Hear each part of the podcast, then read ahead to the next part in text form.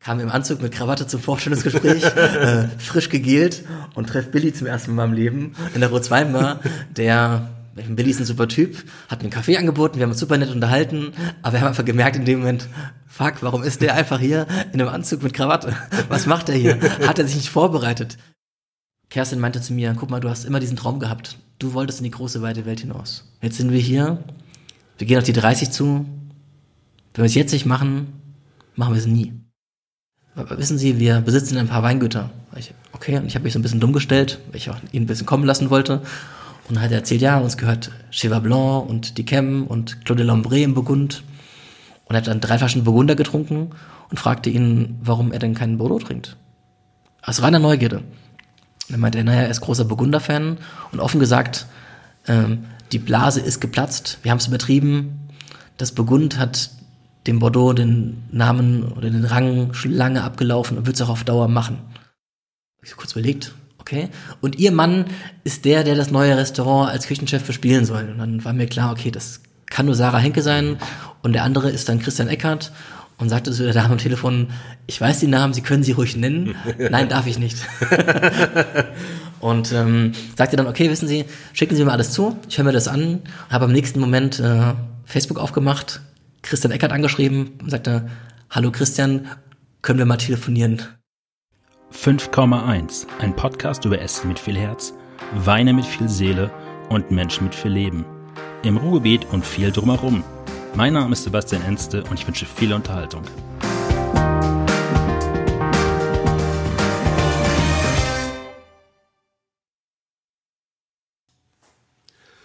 Es ist die weiteste Reise von 5,1 bisher. Ich bin nämlich den Rhein heute Morgen mit dem Zug ähm, flussaufwärts gefahren.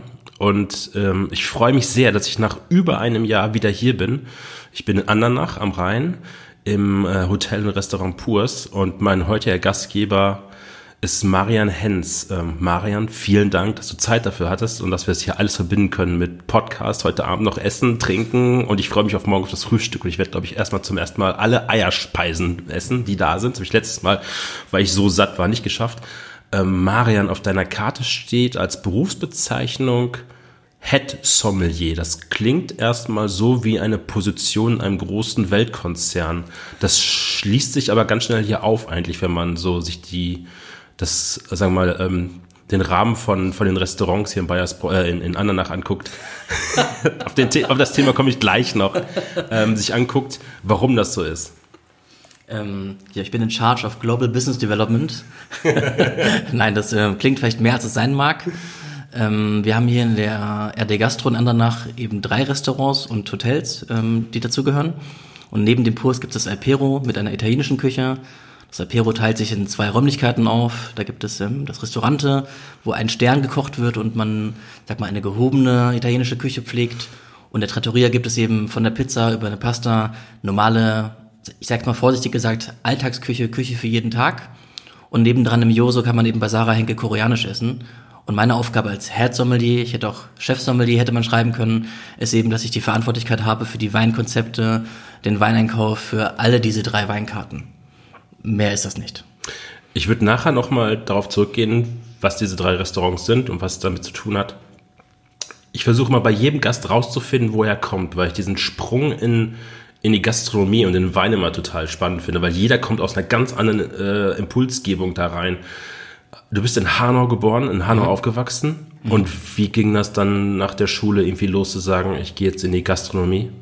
Ähm, war nie so geplant. Ähm, Hanau auch als Hessisch-Uganda bekannt in Hessen. Hessisch-Uganda. Hessisch-Uganda. HU als Kennzeichen. ne? Hessisch-Uganda. Also in Frankfurt oder Offenbach sagt man, ah, da sind die aus Hessisch-Uganda, wenn sie äh, sich verfahren irgendwo in der Stadt. Andersrum, wir kennen das ja, meistens sind die schlechtesten Autofahrer die aus der Nachbarstadt, weil die mhm. sich einfach nicht auskennen und man verflucht sie, dabei sind die nur einfach nicht ortskundig. Ähm, ich bin in Hanau eben, hatte eigentlich so während dem Gymnasium eine ganz andere Zielsetzung und war auf einer, auf einer Privatschule und habe dort ähm, eigentlich immer den, den Weg gepflegt, ich gehe in Richtung Volkswirtschaftslehre und wollte mal Investmentbanker werden. Habe dann äh, auch sogar mein Abitur später an einer, an ein fachbezogenes Abitur gemacht, was dann so Schwerpunkt Wirtschaft war. Und ähm, aber immer schon recht früh angefangen, in der Gastro zu arbeiten. Also bald ich 18 war und einen Führerschein hatte, hatte ich meinen ersten Nebenjob bei Käfer Party Service. Und habe auf hohem Niveau eben große Staatsbankette eh, als Aushilfe betreut. Also ich, ich war dann halt sicher nicht irgendwie führend, sondern das letzte Ende der Perlenkette und ähm, habe bei diesen Caterings mitgearbeitet, aber fand es immer enorm spannend, diese Abwechslung im Beruf und dass man eben an anderen Orten ist, Leute begeistern kann. Da war jetzt gar nicht die Kulinarik im Vordergrund, mhm. sondern eher dieses Happening, was mhm. ich super fand. Gastgeber zu sein. Ja, auch, auch so, auch so dieses Wow und neue Location und es war ja immer bei Kiefer auch an, oder später bei Kofler Party Service, an recht ähm, absurden Örtlichkeiten und immer war Catering irgendwie sowas Besonderes. Und dann fand ich, habe ich diese Idee gefunden, warum nicht Hotel eigentlich? Und dann hast du, das habe ich dann nachgelesen, also das konnte man dann wirklich auch wieder nachlesen bei dir im Internet, also ich bei der Recherche. Ich versuche bei jedem Gast ja immer alles zu lesen. Mhm. Ähm, dann bist du nach Berlin gegangen, oder? Ja, da gibt's ein paar Punkte dazwischen. Dann also, will ich die auch ja. mal. lange, lange Reise. Wir haben Zeit. Wir haben Zeit, ja. Okay. Also ich bin ähm, nach dem Abitur habe ich mich beworben für ein duales Studium an der Berufsakademie und dachte mir, ich kann ja Hotelmanagement studieren und gleichzeitig in diesem Beruf, den ich schon durch diese Nebenjobs und Aushilfsjobs eben als einen praktischen Beruf wahrgenommen habe, dass man eben diese Kombination findet. Und habe dann angefangen, in einem Vier-Sterne-Tagungshotel zu arbeiten, was man nicht näher benennen muss auf dem Niveau, wo wir uns heute bewegen, dass man eben Hotelsegmente, sag mal Gastronomie, Events, Tagungen, Kongresse, aber auch Rezeptionen, alles was ein Hotel betrifft, eben kennenlernt und nebenbei eben in diesem FH-Studium letzten Endes die Inhalte eines ähm, BWLers mit mir erfährt. Das hieß dann irgendwie Hotelmanagement, Tourismus, Marketing war der Schwerpunkt von der Studiengang und eben parallel eine Ausbildung, die man auch an der IRK zertifizieren lassen kann. Da ich leider ähm, in Mathematik nicht so versiert bin, muss ich ehrlich zugeben, dass ich nach vier Semestern exmatrikuliert wurde und äh, habe leider ähm, dieses Studium nicht geschafft. Sehr zu Ärger meiner Eltern und die waren generell nicht so begeistert im ersten Schritt von meinem Berufswunsch, weil man da schon dieses Thema, was ich eigentlich hatte, Investmentbanking, ähm, ich gehe wie mein Vater eben in die Finanzindustrie in Frankfurt und mache einen, sag mal, einen soliden Job, lerne was Richtiges, Junge, so ungefähr, ähm, und bin dann eben, sag mal, in die Hotellerie abgerutscht. Nein, alles gut. Ich bin damit sehr zufrieden heute und habe dann eben noch die Ausbildung beenden können und hatte einfach diese IHK-Prüfung ablegen dürfen aufgrund meiner Berufserfahrung vor dem Ausbildungsstudien, äh, also vor dieser Kombinationslösung und eben dann einfach bin Hotelfachmann IHK zertifiziert. Habe mich dann beworben für Dinge, die mich eigentlich interessiert hatten, Marketing. Ich wollte in die Welt raus habe aber dann schnell gemerkt, dass mich im Hotel einfach keiner einstellt mit einem abgebrochenen oder eben gezwungenermaßen beendeten Studium und einer Ausbildung. Ich hatte gar keine Erfahrung, irgendwo als ähm, Sales and Marketing Trainee zu arbeiten oder ähnliches, was ich machen wollte. Und habe mich dann entschieden, ich, äh, ich brauche erstmal ein Jahr, um mich zu sammeln und brauche mal ein Jahr Praxis in der Branche, um zu sehen, wo es überhaupt, wo die Reise hingeht. Und habe mich dann beworben in mehreren Hotels und Restaurants und ähm, vor allem eben in der Sternegastronomie, einfach aus Neugierde. Und ähm, so ist dann eben meine erste Station in der Sternegastronomie passiert. Wo war die dann? Äh, Villa Rothschild in Königstein. Also das Restaurant hatte damals mit Christoph Reiner als Küchenchef einen Stern. Es war, der Name Villa Rothschild verrät schon viel. Es ist ein Haus der Familie Rothschild, die man aus dem Bordeaux kennt. Eben auch die Weinkarte hatte einen großen Schwerpunkt eben auf den großen Namen des Bordeaux. Und das Restaurant kochte gleich mal eine moderne französische Klassik. Ähm, Christian Eckhardt, also euer Chefkoch im Purs, mhm. hat ja auch da gearbeitet. War, habt ihr Pate Pael zusammen in der Villa Rothschild oder habt ihr euch da quasi verpasst? Na, witzigerweise ähm, knapp verpasst. Mein letzter Tag oder einer meiner letzten Tage 2011 war der Abend, an dem Christian Eckhardt zum Probeessen gekommen ist, weil er sich schon mit dem Christoph Reiner als Küchenchef einig war, dass Christian Eckhardt die Rolle des Sous-Chefs übernehmen wird und hat noch bei mir, als ich im Restaurant gearbeitet habe, einmal gegessen, hat mich sozusagen im Restaurant wahrgenommen, ich ihn als Gast, aber wir haben nie zusammengearbeitet. Wir haben nur unsere Namen wahrgenommen. Mhm. Ich wusste ab dem Moment, das ist Christian Eckert und er wusste hoffentlich, wer ich bin. Ähm, kurzer Bogen wieder, als ihr dann hier die, das, ähm, dass die Anfrage von Purs kam. Konntet ihr euch doch daran wieder erinnern an der Stelle? Ja, ja, sofort. Also wir haben, ähm, also ich, da wir uns ja dann den, den Namen kannten, habe ich immer auch logischerweise die alten Restaurants verfolgt man ja so ein bisschen. Mhm. Wenn man dann sieht, okay, da ist ein neuer Küchenchef drin, Christian Eckert hat das übernommen von dem Christoph Reiner, die haben die zwei Sterne gehalten, ich kannte den Sommelier dort, den Benny Birk, der bis heute dort ist, ähm, gut. Und dann hat man immer auch so einen, so einen Bezug dazu. Ich war nie essen, ich war nie wieder in dem Restaurant drin. Ich war zweimal mal auf Hochzeiten in dem Hotel eingeladen, privater Natur, aber war nie ähm, hatte keinen Bezug mehr zu dem Restaurant selbst, habe nicht bei Christian Ecker gegessen, noch nie in meinem Leben vorher, wusste aber, wer er ist und wir waren, glaube ich, Facebook-Freunde, glaube ich. Wie wir alle meistens, wir waren, glaube ich, damals ja auch da lange Zeit Facebook-Freunde. Genau. Und dann nach der Villa Rothschild, wo ging es dann hin?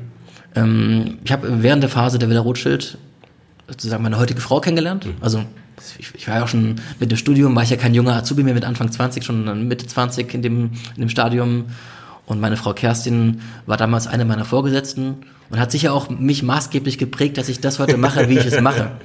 Ähm, aber ich würde gerne einen Tick früher anfangen noch, Gerne, was ich gerne, ganz spannend gerne. finde. Weil mich hat da diese Thematik äh, Gourmet, Küche, Kulinarik immer interessiert, aber ich wollte sie nie beruflich ausüben. Ich hatte schon immer als Kind äh, das Bedürfnis gehabt, das Essen, meine Mutter wird mich hassen dafür, das Essen nachzuwürzen. und ähm, zum Beispiel, als wir auf Klassenfahrt irgendwie, da waren wir glaube ich zwölf oder dreizehn und äh, waren in Berlin. Und was machen alle Kinder? Wir hatten irgendwie Freizeit zwei Stunden, waren am Kudamm, alle rennen ins KDW, alle fahren hoch in die Spielwarenabteilung oder in die Süßigkeitenabteilung und geben mir Geld aus für was auch immer sie ausgegeben haben. Und mein Freund Philipp, mit dem ich groß geworden bin, und ich sind eben hochgefahren in den, ich glaube, es ist der sechste Stock im KDW, waren in der Gourmetabteilung als kleine Burschen, haben uns da diese Stände angeschaut und waren ganz begeistert und haben gelesen auf der Tafel irgendwie High Steak für damals, glaube ich, sag, waren's 18 Mark oder sowas. Haben uns an den Tresen gesetzt und haben bestellt, wir hätten gerne zweimal das High Steak. Einfach nur, weil wir es spannend fanden, einen Hai zu probieren. Ob jetzt Hai die große Offenbarung ist, ist einmal dahingestellt. Aber wir haben unser Taschengeld ausgegeben für unser erstes ähm, gut gekochtes Essen in einer Gourmetabteilung eines großen Kaufhauses. Und bin dann weitergezogen, habe noch einen Curry gekauft und ein Salz und einen Pfeffer, kam nach Hause eben. Und Marian, was hast du dir gekauft mit deinem Taschengeld? Äh, Curry, Salz und Pfeffer. und meine Mutter, warum? Naja, du weißt doch, ich ähm, beim, beim Kochen, wenn wir, wir waren sozusagen Schlüsselkinder und meine Schwester und ich kamen nach Hause von der Schule und haben uns meistens Essen warm gemacht, was meine Eltern waren beide berufstätig. Wir waren ja dann auch schon groß genug, um das eben auf dem Topf kurz warm zu machen. Oder die Oma kam zum Essen vorbei oder, oder, oder, oder. Und dann haben wir meistens eben, so ich vor allem voran, nochmal die Salzmühle, die Pfeffermühle angesetzt oder eben auch mal bei einem äh, Curry ein bisschen nachgewürzt. Machst du das heute auch noch? Ich koche sehr gerne. Ja. Ähm, ich bin, ähm, Tibor zum Beispiel konnte schon meine Kochkünste genießen, um die Brücke zu schlagen zu einem deiner anderen Gastgeber im Podcast. Ich, ähm, ich koche gerne und grille sehr gerne. Ich habe ich hab das Bild, glaube ich, vor Augen, als Tibor äh, auf dem Balkon bei euch, glaube ich, gegrillt habt, glaube ich. Ne? Genau. Also wir haben, ähm, das ist ein kleines Haus, wir haben leider keinen Garten, aber wir haben einen Balkon und der wird dann eben zum Grillbalkon umfunktioniert. Ich grille auch das ganze Jahr. Also ich grille ab, meistens so um Weihnachten und grille an kurz nach Neujahr. Also es gibt kein Abgrillen bei mir. Und dann, Ja, genau. Ähm, die, also ich habe immer schon sozusagen gerne mich mit Essen beschäftigt, habe früh schon Sachen probiert, auch als wir so im Abituralter waren oder danach während der Ausbildung. Und die meisten Freunde haben mir Geld für irgendwas ausgegeben, hatten wir so eine kleine Runde von drei oder vier Jungs, sag mal, zwei von uns waren die aktiven Köche, zwei haben wir die mitgetrunken haben und haben dann bei mir in der Wohnung oder bei dem einen zu Hause eben den Weinkeller von seinem Vater geplündert. Und haben uns schon früh mit Wein einfach beschäftigt und haben Wein getrunken mit 18, 19 und haben einfach gekocht, haben uns Enten gekauft, haben äh, große Rezepte von, von Witzig mal nachgekocht, ähm, Lammkeule im Ganzen mit äh, Schafskäse drin, Frischkäse, getrockneten Mandarinen und äh, Aprikosen und haben dann einfach mal im Ganzen eine Keule geschmort. Einfach nach Rezept streng gefolgt und haben dann so wirklich einfach einen geilen Abend gemacht und haben als vier junge Burschen ähm, einfach mal gekocht, wie es die Großen konnten. Und meistens war es auch einfach mega lecker. Es endet natürlich immer im Chaos. Die Küche sah aus wie Sau am Ende. Alle waren betrunken am Ende des Abends. Dafür waren wir einfach auch jung und irgendwie 18, 19 Jahre alt. Aber haben uns eben früh schon am Kochen getestet, haben mal den Ofen geschoben, nach dem Rezept der Oma, vier Stunden lang das Ganze ähm, sozusagen beobachtet und immer wieder übergossen und waren meistens mit den Resultaten auch sehr zufrieden. und dann folgte irgendwann der, war das dann der Schritt nach Berlin? Genau, also Kerstin ist dann, ähm, wir haben uns da kennengelernt, wie Ja. gesagt. Kerstin war mir vorgesetzt im Restaurant. Also sie war eigentlich da in einer anderen Abteilung, aber war sehr versiert und hatte ein recht starkes Auftreten. Also meine Frau ist ein paar Jahre älter als ich. Und äh, ich habe irgendwie zu, zu ihr aufgeschaut. Immer wohl wissen, dass ich dieses Restaurant nur ein Jahr besuchen wollte, um mal diese Neugierde zu stillen. Wie funktioniert so ein Sterne-Restaurant? Was passiert da denn? Wie sind die Abläufe? Was machen die in der Küche wirklich anders als in einem normalen Restaurant? In meiner Ausbildung gab es ein Hotelrestaurant, das keine Gourmet-Punkte hatte, keine Sterne. Ich fand es damals gut, was sie gemacht haben. Die hatten auch mal einen Buffetabend, aber das hat sicher nichts mit dem zu tun, mit dem wir uns heute unterhalten. Ähm, ich fand damals einfach Kerstin als Person recht dominant. Sie hat ähm, mir enorm viel beigebracht zum Thema Käse. Da gab es einen Käsewagen, was ja heute gibt es bei uns im Kurs auch. Käsewagen ist ja leider so eine, eine Ausster ja, aussterbende Tradition, muss man sagen. Absolut. Wenn man einen sieht, freut man sich immer. Ähm, wenn man keinen sieht, ähm, ver ver vergisst man oftmals auch das sozusagen zu äußern und dem Restaurant zu sagen, schade, dass sie keinen Käsewagen mehr haben. Das müsste man auch mal so rum machen auf, auf Gastseite. Kerstin hat mir eben dieses ganze Thema Käse nahegebracht. Ich bin jeden Morgen dann in die Kleinmarkthalle in Frankfurt mit dem Fahrrad oder gelaufen und habe mir dort Käse gekauft. Also nur lernen macht keinen Spaß. Also habe ich dann wirklich monatelang mich nur von Käse ernährt, bis ich es nicht mehr sehen konnte. Habe alle Blaustempelkäse, alle Rotschmierkäse-Varianten wirklich dann immer mal so ein paar Gramm davon, ein paar Gramm davon einfach gekauft, um sie zu essen und zu, nicht nur lesen, sondern auch verkosten wirklich. Und war dann nach ein paar Wochen oder Monaten im Thema wirklich drin. Und Kerstin hat dann irgendwann nach einem Jahr ungefähr eben gekündigt und hat sich entschieden für ähm, ein neues Abenteuer und hat dann eine neue Herausforderung angenommen in Berlin. Das war ungefähr die Zeit, in der ich auch gerade dann äh, angefangen habe, bei der IHK den Sommelier zu machen. Mhm. Und von da war es für mich einfach keine Option. Ich konnte nicht sagen, ich gehe mit ihm nach Berlin, mhm. sondern mein Arbeitgeber hat mich unterstützt. Ich konnte dann zwei Tage in der Woche nach Koblenz fahren, die Seminare mitmachen, habe dann vier Tage in der Woche gearbeitet und dann hatte ich den Sonntag frei oder im Prinzip den Tag zum Lernen und ähm, konnte einfach nicht in dem Moment sagen, ich gehe mit dir nach Berlin. Das heißt, wir haben dann im Prinzip keine Trennung, sondern einfach eine Fernbeziehung auf Zeit eingegangen. Und ich habe das Thema Sommelier aktiv betrieben und sie hat eben ein Restaurant oder ein Hotel äh, als F&B-Manager geführt in Berlin. Wie kam für dich der Punkt, nochmal kurz zurückzugehen, den Sommelier zu machen? Weil wenn du, gerade warst mhm. ja viel auf der, auf der Essensseite jetzt, mhm. und dann kommt, wie kam denn die Faszination dann zum Wein? Also außerhalb des jetzt mit den Jungs den Weinkeller zu plündern? Also da immer, ich fand immer das Thema Genuss spannend. Sowohl, also erstmal auf der Essensseite, als man im Alter irgendwann mit 13, 14 nur isst und nicht trinkt, außer Apfelsaft und Cola und was man trinken möchte. Viel Wasser bei mir immer. Und ähm, mein ich konnte mir nie vorstellen, Koch zu werden. Ich fand es immer enorm spannend, mit Produkten zu arbeiten. Ich hätte eigentlich auch gerne den Beruf Koch gelernt, aber ich konnte mir nicht das Umfeld vorstellen, in einem weiß gekachelten Raum zu arbeiten. Mhm. Dafür war ich immer zu sehr, ich wollte zu viel raus in die Welt und dachte mir so, das, das bin nicht ich. Ich kann nicht in einem hellen, weißen Raum arbeiten, das, das passt nicht zu mir. Hab dann halt einfach das Thema Hotellerie eben aufgegriffen, wo man auch die Welt bereisen kann und hatte immer diesen Traum, man kann auf allen Kontinenten arbeiten, ich kann nach New York, nach Singapur, äh, egal wohin in der Welt, die, die Tür steht einem offen. Das habe ich letzten Endes in der Form nie so aktiv betrieben, aber die Option wäre da gewesen. Und darum ging es ja in dem ersten Moment. Und ähm, Sommelier geworden bin ich eher so aus dem Impuls heraus, durch, durch die Fügung. Ich habe mich mit dem Thema als junger Kellner im Restaurant mit Käse beschäftigt, mit der Kulinarik, wie du gerade gesagt hast. Und damals die Sommelier im Restaurant Ricarda hatte in diesem, in diesem Jahr gekündigt ich war eigentlich aktiv der, der am Käsewagen stand, habe den Pralinenwagen im Restaurant gemacht. Ich war so der klassische Kommi. Und bin auch in der Rolle aufgegangen, hatte noch viel Freude darin. Ich war ja auch wahrscheinlich älter als die meisten Kommis, ähm, die damals eben in den Beruf eingestiegen sind und habe dann vielleicht auch ein bisschen mehr, sag mal, vielleicht mehr Reife mitgebracht und die Dinge vielleicht ernster genommen oder seriöser betrieben. Und Ricarda ist dann gegangen und der, der Maître damals, ein Franzose, Arnaud, hat ähm, mehr und mehr versucht, mir das Thema Wein zuzuschieben.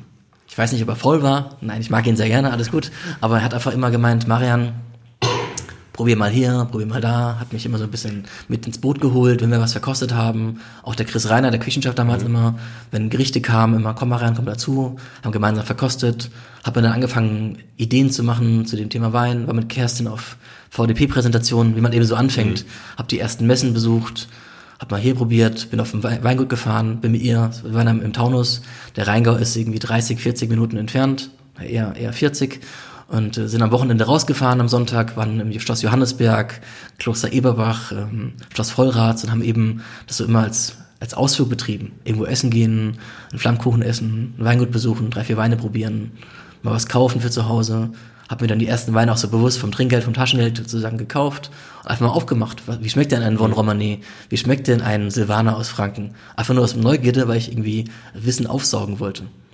Und habe dann in diesem Jahr auch schnell erkannt, okay, du bist jetzt nicht mehr der Kommi mit 18. Die meisten machen ihre Ausbildung vielleicht als Restaurantfachmann mit 16, 17 Jahren. Du musst, wenn du das machen willst, enorm aufholen. Hab dann einfach wie ein Schwamm aufgesaugt. Einfach, wie ich sagte, Käse, wie ein irrer Käse gegessen, hab die Weine mir gekauft und getrunken habe einfach mir versucht, das, was die Karte hergab, eben als Trinkerfahrung anzueignen. Das hat Tibor mal gesagt, glaube ich, in einem, in einem Podcast. Ihm gefällt so vieles. Also so viele Dinge an Essen, Trinken, wo du dann sofort anfängst, oder du hast nicht die Zeit, dich in allem so reinzufuchsen, weil irgendwann ist auch deine Kapazität, deine Ressourcen halt erschöpft.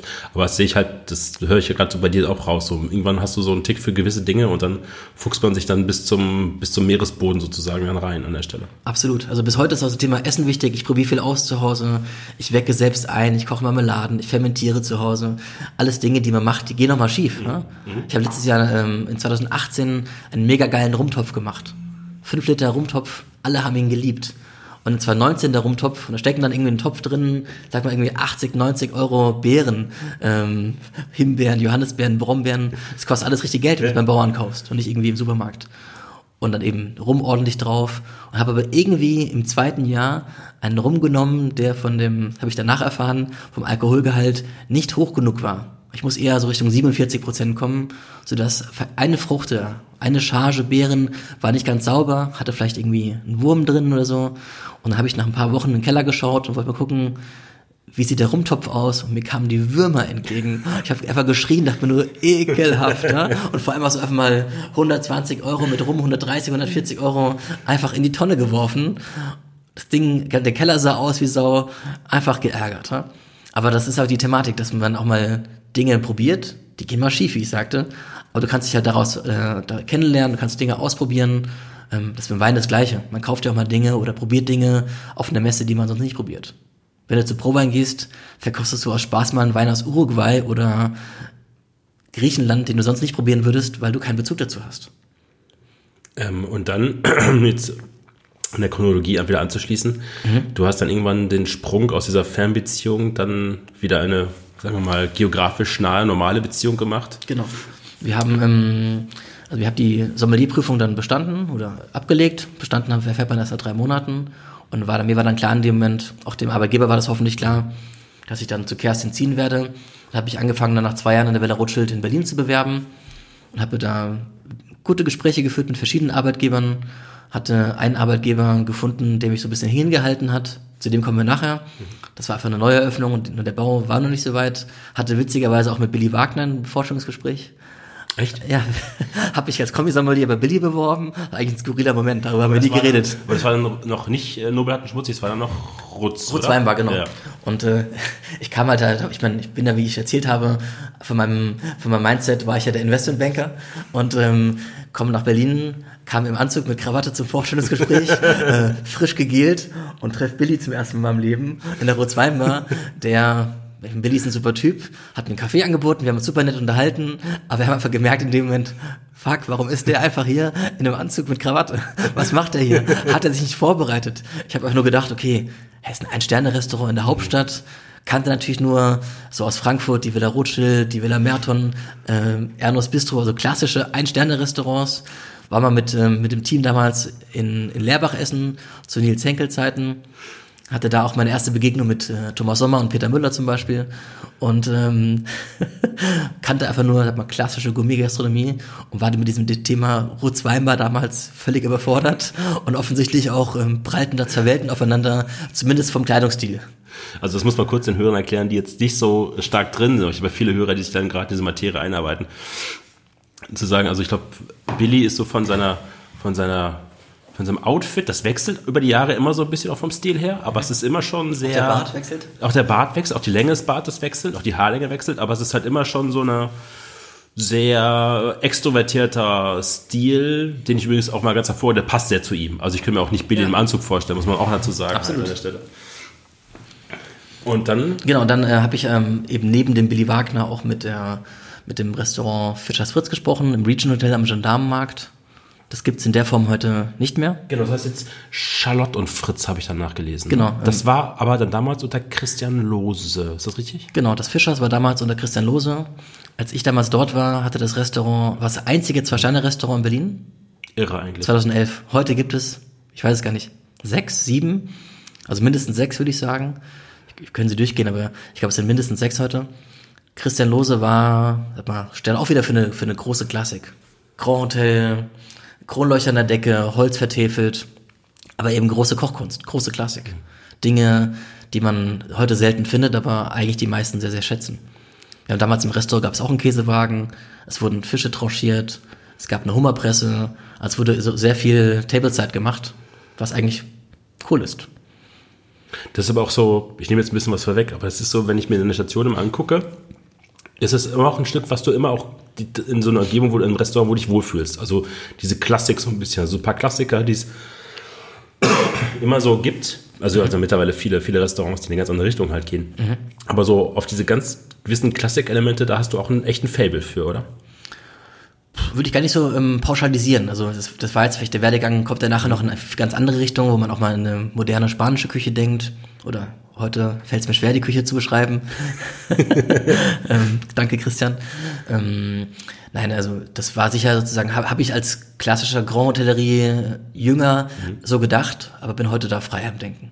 Also auch, ich bin ja auch älter geworden und reifer und man entwickelt sich auch weiter und hat vielleicht andere Vorzüge. In jungen Jahren galt für mich sicher, wenn Restaurant, dann im Hotel. Das war sicher früher ein Credo für mich. Und dann hast du aber das äh, Fisches und Fritz dann auch Genau, ich hatte es, ähm, ich war, war dort der Kombi-Sommelier, es gab einen Chef-Sommelier über mir. Ich hatte dort ähm, einen Vertrag, war ziemlich genau ein Jahr dort, ich war genau ein Jahr. Und hatte ja schon vorher eben das Gespräch geführt mit dem Hotel Das Stur äh, im Tiergarten, was damals eben, ich hatte durch Kerstin eben, Kerstin wieder prägend, Kerstin hatte, äh, als, sie hat schon ein paar Mal in Spanien gelebt. Kerstin hatte, hat einen großen Bezug zu Spanien.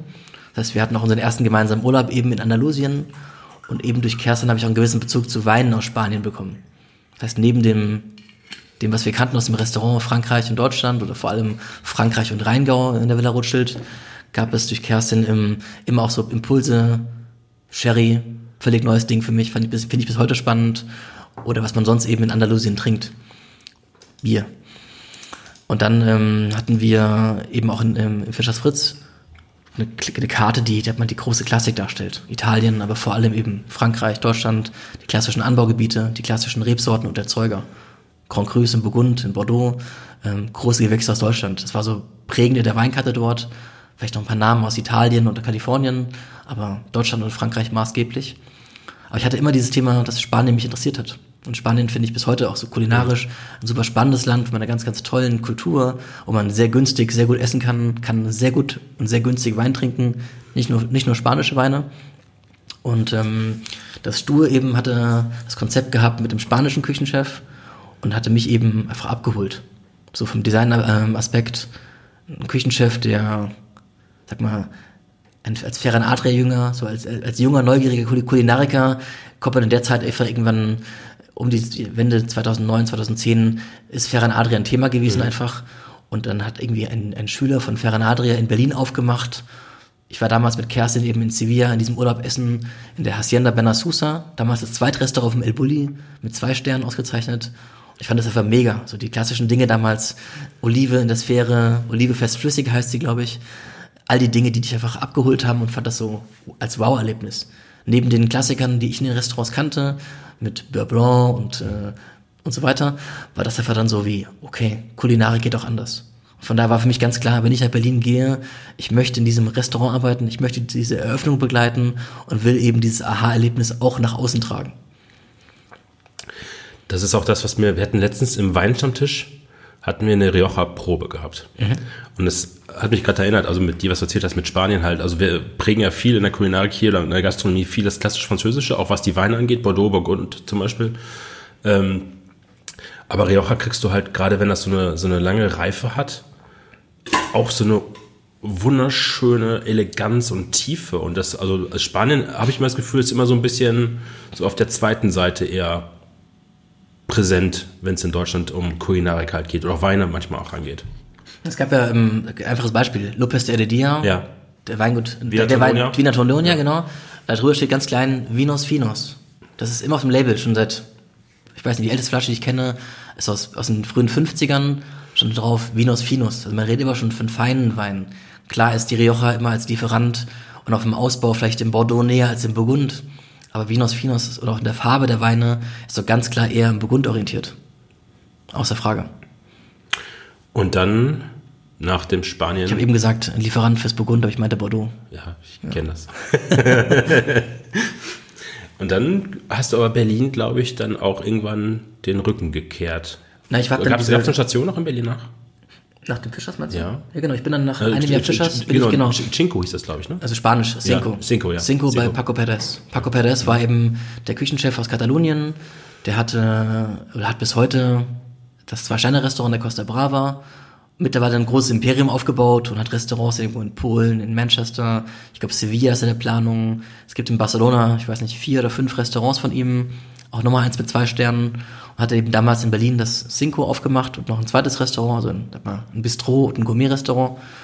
Und ähm, wurde damals auch mit einem Stern ausgezeichnet, mit einer, sag mal, für, für Deutschland damals sehr ähm, progressiven spanischen Avantgarde-Cuisine, die heute auch stark zurückgerudert wurde. Ich war auch, seitdem ich da nicht mehr arbeite, nicht mehr dort essen, aber was man so sieht und liest in den Führern und in den Blogs verfolgt, ist die Küche dort, sag mal, sehr produktorientiert geworden, weg von einem 20-Gang-Menü hin zu einem 6-7-Gang-Menü mit ein paar Aperos vorher. Da hat man auch ganz klar die, sag mal, die Handbremse reingezogen und kommt weg von den Sphären und von Texturas und Sosa hin zu gekochter, produktorientierter Küche und macht ja auch Sinn. Wir haben damals aus Spanien, also aus Santa Costa Brava, Seafood, also Fische, alles selbst importiert. Es gab, ich glaube, dreimal in der Woche oder zweimal in der Woche morgens per Lufthansa-Flug äh, Barcelona, Berlin kamen Styroporboxen an auf Eis, eben mit frisch gefangen, also mit wirklich fangfrischer Ware. Ähm, ich glaube, keiner kann in Deutschland, nur wenige können Deutschland von so frischer Ware sprechen wie dort. Kostet ein Vermögen natürlich, diesen, diese Logistik aufzubauen. Es war eben Bedingung für Paco Perez, für den Küchenchef zu sagen, wenn ich das mache, dann nur mit dem Seafood hier von der Costa Brava, wo ich herkomme. Also das von der Tür, also sein Restaurant ist an der Front, an, an der Promenade direkt und er schaut raus aufs Meer und sagt, das Meer ist die Grundlage für die, die Restaurants eben auch in Berlin. Irre. Also ich glaube, also das ist jetzt Halbwissen. Ich glaube, Herr Nagaya in Düsseldorf macht das auch, dass er teilweise viel vom Tokioter Fischmarkt Okay. sich holt, weil er dann mit dem Produkt nicht so zufrieden halt ist. Mhm. Und ähm, dann ging es weiter, aber Berlin, Genau. Ähm, wie, wieder in die Fernbeziehung? Wir haben in Berlin zusammengelebt, Ja. dreieinhalb Jahre in einer Wohnung, hatten echt eine mega coole Zeit. Bis heute tolle Freunde kennengelernt, die bis heute zusammenhalten. Berlin ist sicher auch für mich, wenn ich heute eine Stadt benennen müsste, wo ich wohnen würde, dann wäre es ganz klar Berlin. Also wir sind jedes Jahr im Jahr bestimmt drei, viermal dort ein Wochenende, besuchen Freunde, nutzen die Stadt, machen die Dinge, die wir hier nicht haben. Das war in der Schweiz genauso, also immer dieser Weg Zürich oder Luzern, äh, vom Flughafen nach, Zürich und dann nach Berlin, das ist eine- das ist eine Stunde und äh, du bist einfach in einer anderen Welt. Berlin ist einfach geil. Also ich habe, ich bin sechs oder sieben Mal in Berlin gewesen in den letzten Jahren, immer sehr oft. Ich bin viele Bekannte einfach da. Was ich einfach in dieser Stadt so mag, ist diese Dynamik von Restaurants. Also was wie heute dann funktioniert, funktioniert in zwei Jahren hast du und in einem Jahr hast du wieder einen komplett anderen Fokus. Das ist wie so, ein, so, ein, so, ein, so, ein, so eine Triebfeder für den Rest der Republik, habe ich manchmal das Gefühl, was Restaurants angeht halt. der Stadt. Ja, bestes Beispiel wieder Kerstin. äh, Kerstin hatte damals, als sie nach Berlin gezogen ist, ähm, das Restaurant Dos Palios geführt. Das Restaurant gibt's heute nicht mehr. Ähm, Dos Palios war, hatte damals einen Bib, Bib Gourmand bekommen, war auch wie mein Restaurant ein Ableger von einem katalanischen Chef. Albert Raurig hatte ein Restaurant Dos Palios eben in Barcelona, hat dort einen Stern. Auch er war zehn Jahre Küchenchef eben bei Ferran Adria. Auch ein Jünger von, ähm, vom El Bulli. Aber äh, Albert Raurig kocht eben keine, keine moderne Avantgarde, sondern kocht eine Mischung. Also eigentlich kocht er japanisch mit Asia-Einflüssen, also sag mal schon sehr japanisch, mit leichtem Einfluss aus anderen Ländern, aber serviert in einer Tapas-Bar. Also serviert quasi in so einem Tapas-Menü am Tresen sitzend. Auch Billy sagt zum Beispiel, dass Restaurants wie heute Nobelhart und Schmutzig, Franzen in Stockholm, alles, was gerade auf dem Niveau funktioniert, ähm, hat er seinen Ursprung eigentlich in der Tapasbar, wenn wir es so sehen. Und Billy zum Beispiel kennt das Restaurant aus Berlin, er kennt das aus Barcelona, hat auch offen gesagt, dass das Dinge sind, die ihn geprägt haben für die Konzeption fürs Nobelhart und Schmutzig. Kann man noch nachlesen. Und ähm, Kerstin hat eben dieses Restaurant als Restaurant oder als, als F&B-Manager geführt in dem Hotel und ähm, es hat nie einen Stern bekommen, während Barcelona einen Stern hatte. Es gab Phasen, da lief es sehr gut, Phasen, da lief es überhaupt nicht gut. Heute würde ich sagen, es war einfach wahrscheinlich zwei Jahre zu früh am Markt. Berlin war nicht reif dafür und vielleicht hat der Standort noch einen falsch gewählt. Also eine Mischung aus beidem. Location, Interieur, also Ambiente hat nicht gestimmt zu 100 Prozent, aber auch sicher, der Markt war nicht reif dafür. Da gab es mehr Klienten aus dem Ausland als aus, äh, aus Berlin. Das ist ja in den meisten Restaurants so. Ich hatte damals eine Erfahrung gemacht, war Essen im Restaurant war ihr alleine, so zwar ihr Probeabend, ich bin dann mitgefahren, habe aus Neugierde da mal da gegessen und ähm, saß neben einem Pärchen aus New York links, rechts ein Pärchen aus New York und beide haben es in der New York Times gelesen und wir hatten einen mega Abend zusammen und dachte mir, wo bin ich hier gelandet? Aber da ist dann auch schon sofort, wo alle, alle Alarmsirenen eigentlich angehen müssten, weil das ist halt sehr flüchtiges Publikum an der Stelle. Auf jeden Fall, ja. Und dann ging es in die Schweiz? Nee, auch nicht richtig. Ah, Mann. das liegt aber daran, weil dein Lebenslauf einfach so, so mal hier und da den Fetzen halt raus äh, recherchiert habe. Okay. Und dann irgendwie versuche, das zueinander zu heften. Vielleicht musst du nächstes Mal die, äh, die Teilnehmer deines Podcasts vorher bitten, einen Lebenslauf mit einer Bewerbung einzureichen. Ein kleines Dossier. Ich hätte gerne einen lückenlosen Lebenslauf, genau. bevor ich zehn fahre. Und äh, einseitiges Empfehlungsschreiben von den letzten beiden Arbeitgebern. und ein polizeiliches Führungszeugnis. Ah, anderes Thema, ja. Könnte man manchmal noch ein bisschen schwer werden. Nein, ich habe ähm, mit Kerstin damals gesprochen und eigentlich ging es uns gut. Wir hatten eine mega Zeit gehabt. Wir waren beide im, in unseren Restaurants gefestigt, im Freundeskreis mittendrin. Die Restaurants liefen dann noch. Also vor allem das Cinco lief dann wirklich sehr gut. Ich hatte ein mega Team, also bis heute Kontakt zu vielen Leuten. Vielleicht sogar das beste Team, was ich je hatte, damals ähm, mit, mit den Mädels in Berlin. Und waren da Jungs dabei, aber es war eine sehr frauenstarke Gruppe. Und ähm, Kerstin meinte zu mir, guck mal, du hast immer diesen Traum gehabt. Du wolltest in die große, weite Welt hinaus. Jetzt sind wir hier, wir gehen auf die 30 zu. Wenn wir es jetzt nicht machen, machen wir es nie. Und Kerstin meinte, Marian, wir müssen diesen Schritt gehen, auch wenn es uns weh tut, wenn wir hier nicht weg wollen, wenn wir alle Freunde zurücklassen, die Kollegen zurücklassen, an einem tollen Ort arbeiten und eigentlich nichts vermissen, aber wir müssen das machen. Mhm. Und ähm, da hat sie recht gehabt.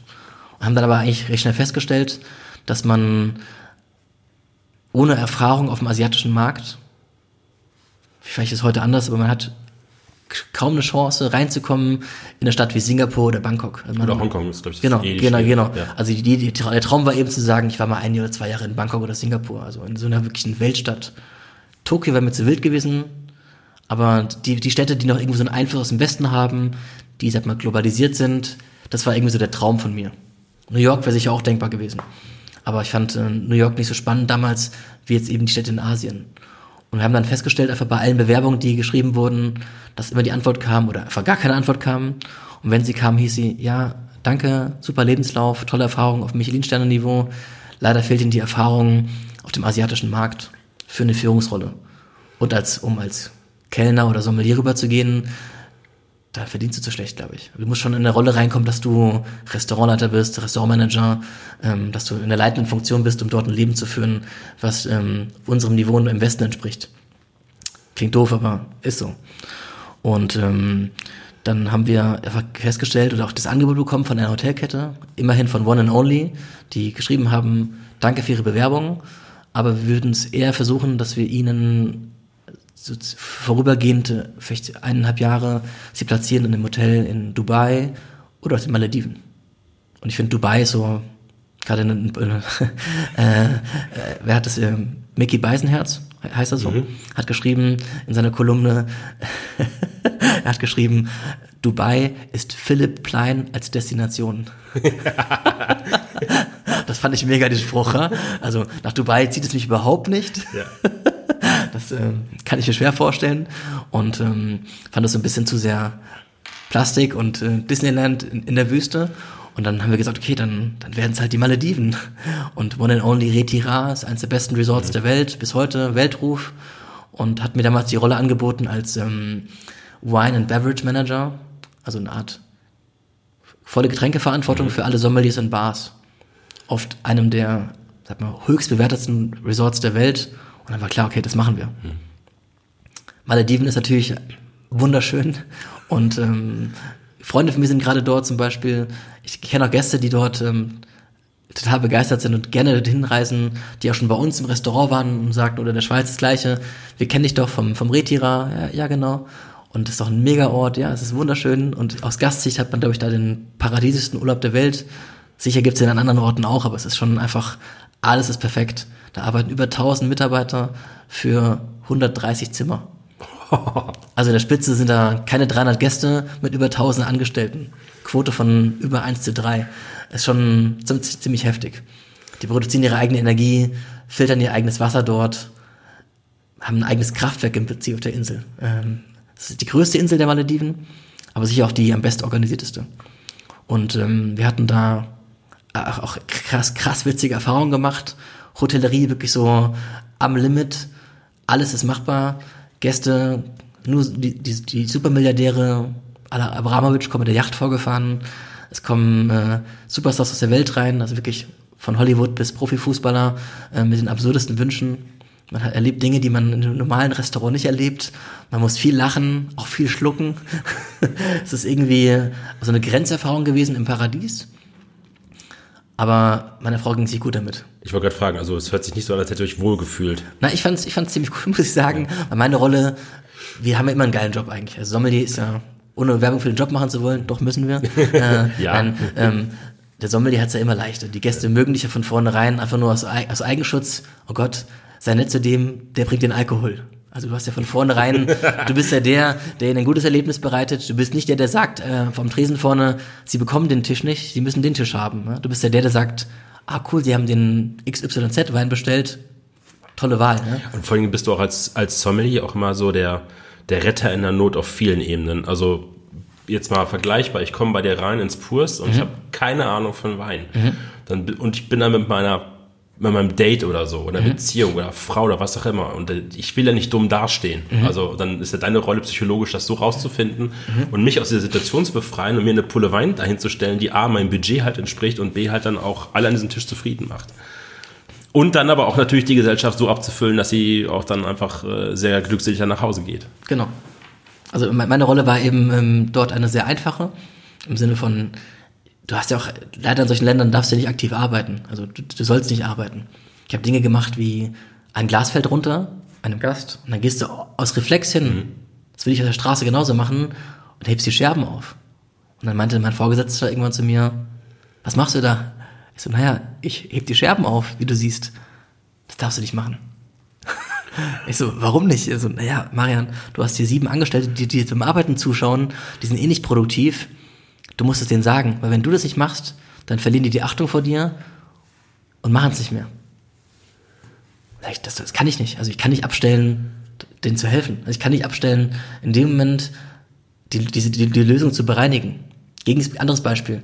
Wir hatten abends die Bar ist komplett abgesoffen und das Team war, also ich kann, ich kann keine Cocktails mischen, ich könnte Tische abräumen, also habe ich mich an die Maschine gestellt und habe Gläser gespült. Das sah aus wie Sau in der offenen Bar. Also da waren vielleicht 100 Gäste, alle waren am Tanzen, war eine mega Party. Und dann habe ich angefangen, Gläser zu spülen, nur um denen mal kurz Luft zu schaffen, dass die wieder weiterarbeiten können und einfach mal durchatmen können. Für mich ist das Normalste der Welt. Also dann spüle ich Gläser. Ich bin nicht, nicht zu schade dafür. Ich, das ist dann mein Team und die brauchen Hilfe. Und bevor ich irgendwie Dinge mache, die ich nicht kann, Cocktails mixen zum Beispiel, dann fange ich an, ähm, Gläser zu spülen. Und dann meinte der Chef wieder, äh, der Hotelmanager, Marian, hör auf damit. Das sieht nicht gut aus. Ne? Ich so, warum? Naja, du bist, ähm, bist blond, du bist weiß, du hast eine andere Uniform an, es geht nicht. Das sind halt Dinge, die finde ich zu krass. Ja? Das, ähm, da kommst du auch so, wie du erzogen wurdest, wie wir hier in Deutschland groß werden und Dinge, die wir eigentlich leben, ähm, wie meine Eltern mich erzogen haben, das, das kannst du dir damit nicht vereinbaren. Und damit bin ich dann auch auf Konfrontation gegangen. Und vor allem habe ich aber gemerkt, dass äh, ich hätte es dann ja ausgehalten, auch, also auch zwei Jahre, weil das Leben war nicht schwer, du hast zwar viel und hart gearbeitet, aber einfach auch große Annehmlichkeiten gehabt. Du warst während der Arbeit Tennis spielen, warst vor der Arbeit eine Runde tauchen, ähm, hast in deiner Freizeit die Füße an einer der schönsten Strände der Welt äh, ins Wasser gehalten, konntest in deiner Freizeit die Gästerestaurants nutzen, wie alle anderen auch, hattest mega Rabatte auf die Weinkarte. Wir haben 75% Rabatt auf die Weinkarte bekommen.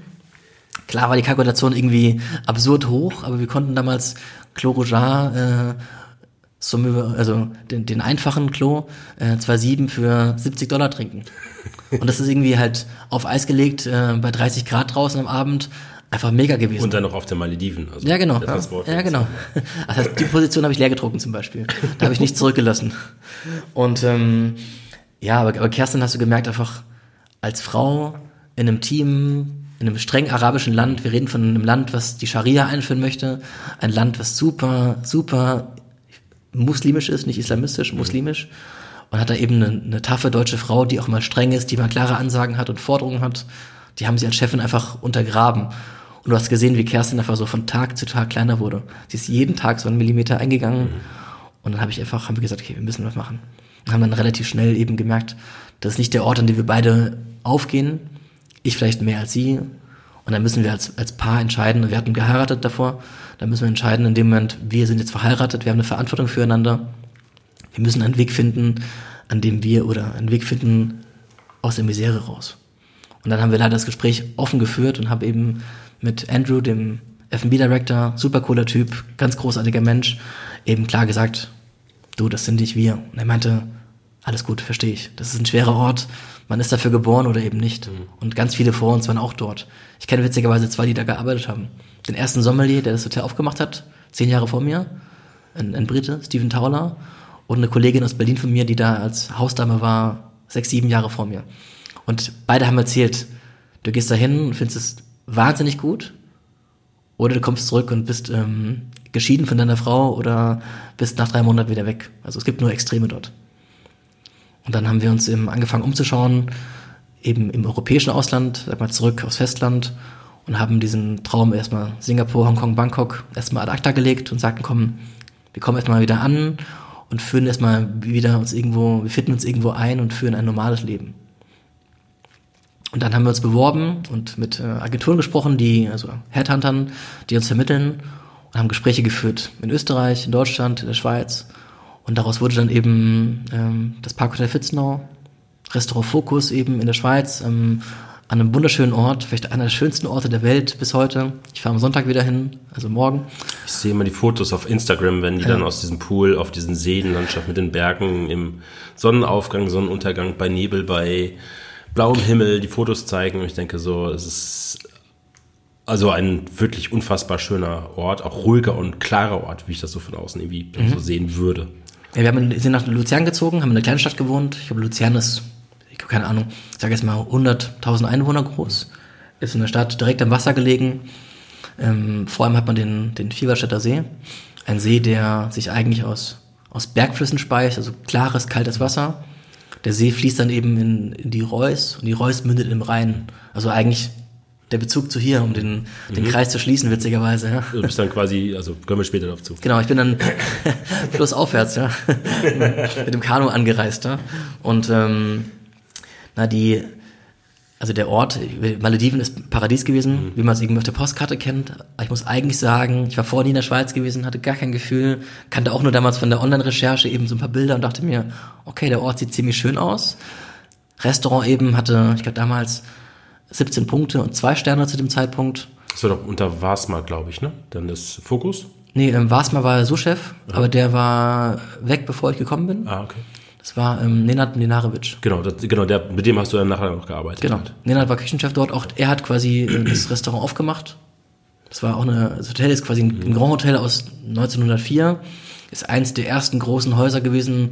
Wenn wir generell von weltweiter Grand Hotellerie reden, ist ja die Geburtsstätte eigentlich in St. Moritz. Und das Sofretta-Haus, eines der großen Häuser in St. Moritz am Platz eben, hat den gleichen Architekten wie das Parkhotel Fitznau habe ich eine kleine fetzende Erinnerung. Ich habe irgendwann, als ich mit Wein angefangen habe, das muss so Anfang der 2010er gewesen sein, 2011, 2012er, da habe ich im Falstaff, glaube ich, einen Artikel gelesen über Fitznau. Das ist damals modernisiert oder umgebaut worden. Mhm. Und da war eigentlich nur von Superlativen die Rede, also auch Superlativen, was den Weinkeller anbetrifft. Genau, das war früher ein Haus von ähm, der Oetker-Gruppe und war so ein, sag mal, ein biederes, klassisches Grand Hotel, samt Vorhänge, pink, rosa, einfach hässlich, ja? also so ein bisschen so ein Sissi-Charme. Und der, der heutige Eigentümer ist der Eigentümer vom Palais Coburg in Wien, mhm. hat dort schon ein altes Renaissance-Gebäude eben restauriert und eben mit Superlativen gefüllt, mit einem gigantischen Weinkeller, der auch zu einem der größten der Welt gehört, mit irgendwie sechs Räumen, über 30.000 Flaschen, 25 Millionen Euro Warenwert in Wien, hat dann eben entschieden, wir machen das gleiche Ding nochmal in der Schweiz auf und bauen da auch ein, ein Hotel mit, ich glaube es sind 58 Zimmer, ich weiß gar nicht genau, irgendwie so. Also nicht groß, in einem großen Gebäude, in der Klinik dabei, die sich auf ähm, Gute Frage, was machen die eigentlich? ich würde jetzt wahrscheinlich Schürz-OPs. Nee, nee, nee, nee, es ist, nee, es ist therapeutisch. Die haben eine ah. Klinik, die betreiben, also sag mal, also wohlhabende äh, Patienten nach einem Schlaganfall lernen dort die Dinge, die man nicht durch Medikamente behandeln kann. Also eigentlich ein guter mhm, Ansatz. Mhm, ja. ähm, therapeutisch, ähm, Motorik, Reden, Laufen, Schlucken, also die Dinge, die wirklich essentiell sind für Menschen. Und das, die Klinik gibt es in einem Kontext für, wir reden jetzt völlig, themenfremde Dinge, aber egal. Die Klinik ist ähm, einmal zugänglich für Kassenpatienten in der Schweiz und dann gibt es eben einen kleinen Trakt für Privatkunden, die dann aus der ganzen Welt eingeflogen werden. Also dann kommt das Prinzenpärchen aus Dubai rüber, äh, bucht vier Suiten für die Family und der eine eben der Familie, der bedürftig ist, ist dann eben im Pflegezimmer und ist dann drei Monate dort in Behandlung. Und nebendran gibt es dann eben ein Hotel auf dem allerhöchsten Luxusniveau mit heute einem Zwei- oder einem Ein-Sterne-Restaurant und eben dem gleichen Kellerkonzept wie in Wien. Mhm. Sechs Räume nach sechs Themen, über 30.000 Flaschen und ein Warenwert von 25 Millionen Schweizer Franken. Ich habe das, ähm, als ich es gelesen habe, als ich diese, diese, Zahlen über diesen Weinkeller gelesen habe, ich echt gedacht, das ist eigentlich ein, ein Sommelier-Märchenland, oder? Also ich meine, allein die, die Inventur eines solchen Kellers oder die, die Unterhaltung eines solchen Kellers muss doch unfassbar viel Zeit auch in Anspruch nehmen, oder? Wir hatten, ähm, also bis heute gibt es dort einen sogenannten Kellermeister. Mhm. Er ist auch Sommelier. Ich glaube sogar Advanced Sommelier im Court of Master Sommeliers, Alexandre. Und der, der Kellermeister, wie, wie er genannt wird, ist zwar auch im Restaurant aktiv oder halt unterstützend aktiv, aber sein Hauptjob ist eben Warenannahme, also Einkauf, die Abwicklung, alles, was man eben in der Warenwirtschaft erfassen muss, die, die ganze Hintergrundarbeit und eben auch dann Pflege des Kellers. Ware verräumen, Lagerplätze zuordnen, was bei so einem Keller einfach stattfinden muss. Da gibt sich mal irgendwie, die Bordeaux-Weine sind hinten links und die Burgunder unten rechts und die Rheingauer in der zweiten Reihe in der Mitte. In der Größe musst du genau erfassen im System, wo liegt welcher Wein, sonst findest du ihn nie wieder. Keine Chance. Und wenn du dann aus Berlin kamst, sagen wir mit sehr überschaubaren Weinkellern, also den normalen Weinkellern, mhm. die wir alle irgendwie jeder ja, Familie kennt. Und dann kommst du, sagen wir mal, in solche Hallen, die vollgepackt sind mit allem, was man sich irgendwie so wünschen kann. Wo fängst du dann eigentlich dann für dich an, sag mal, dann im Fokus eine Weinbegleitung zu schreiben oder die Weinkarte zu schreiben? Weil wo weißt du, wann welche Flasche ist jetzt gerade in einem, in einem Fenster, wo ich sagen würde, ja, das kann man super im Gast verkaufen. Das passt zu dem, weil die, die Auswahl ist ja immens. Also auch die preisliche Auswahl ist ja äh, abstrus. Absolut. Auch viele ja. Weine dort sind logischerweise nicht gedacht für eine Weinbegleitung. Also rein preislich nicht, auch dort nicht. Ne? Aber man muss schon sagen, es ist schon ein Paradies. Man kann enorm viel probieren. Man kann Weine aufmachen. Ich war auch zweieinhalb Jahre dort, mhm. die man vielleicht nirgendwo aufmachen kann. Wir haben in der Weinbegleitung Madeiras ausgeschenkt aus dem späten 19. Jahrhundert in der Weinbegleitung. Einfach nur, weil sie in, noch, noch in großen Stückzahlen da war mit 36 Flaschen und wir Bock hatten, das auszuschenken. Und das, ja, das kann man, man kann es ja kalkulieren, das geht ja. Und wo, wo fängt man an? Das ist eine gute Frage. Man hat natürlich, hatte ich einen sehr guten Vorgänger oder eine Vorgängerin eher, Amanda. Amanda Bulgin, ne? genau. die übrigens auch äh, lustige, lustige Zusammenspiel. Peter Jakob macht ja auch Master of Wine. Mhm. Die beiden machen das zusammen. Okay, okay. Amanda heißt heute Wasmer, also ja, er hat den, den genau. angesprochenen Wasmer geheiratet. Heirat, richtig, ja. Und ähm, Amanda, witzigerweise, wir haben, ich würde sagen, recht ähnlichen Weingeschmack. Also ich hatte damals halt ein bisschen geschaut, was, was ist für ein Restaurant in dieser Bewerbungsphase. Hatte eben auch ein Gespräch mit Palais Copo geführt mich aber klar für die Schweiz entschieden, einfach weil ich den Ort schöner fand. Ich war noch nie in der Schweiz gewesen. Wien ist eine coole Stadt, aber der, der Reiz war in Fitz noch größer irgendwie.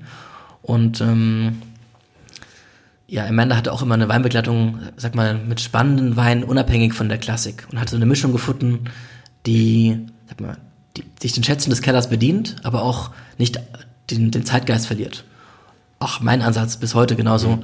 Und von daher haben wir auch angefangen, dann bewusst Dinge zu kaufen. Wir haben in einem Keller hatten wir in der Nähe zum, zum Restaurant Focus eine Ecke aufgebaut, wo dann quasi mein Maison Place war. Also Weine, die wir bewusst gekauft haben, nur für die Weinbegleitung. Die waren von vornherein in der Nähe zum Fokus auch positioniert und waren nie auf der Weinkarte. Weine, die dann ausgeschenkt wurden und dann sind dann vielleicht danach in Teilen auf der Weinkarte gelandet, aber nicht zwingend. Und man konnte eben sich bei einer Weinkarte von über 4000 Positionen auch mal bewusst Dinge raussuchen, und sage, hey, das würde ich gerne mal zeigen oder das, das, das interessiert mich. Und das ähm, gibt es nirgendwo anders vielleicht in der Form, dass man sich, sich so einer Fülle beziehen kann. In Deutschland vielleicht an zwei Orten und dann hört es schon auf.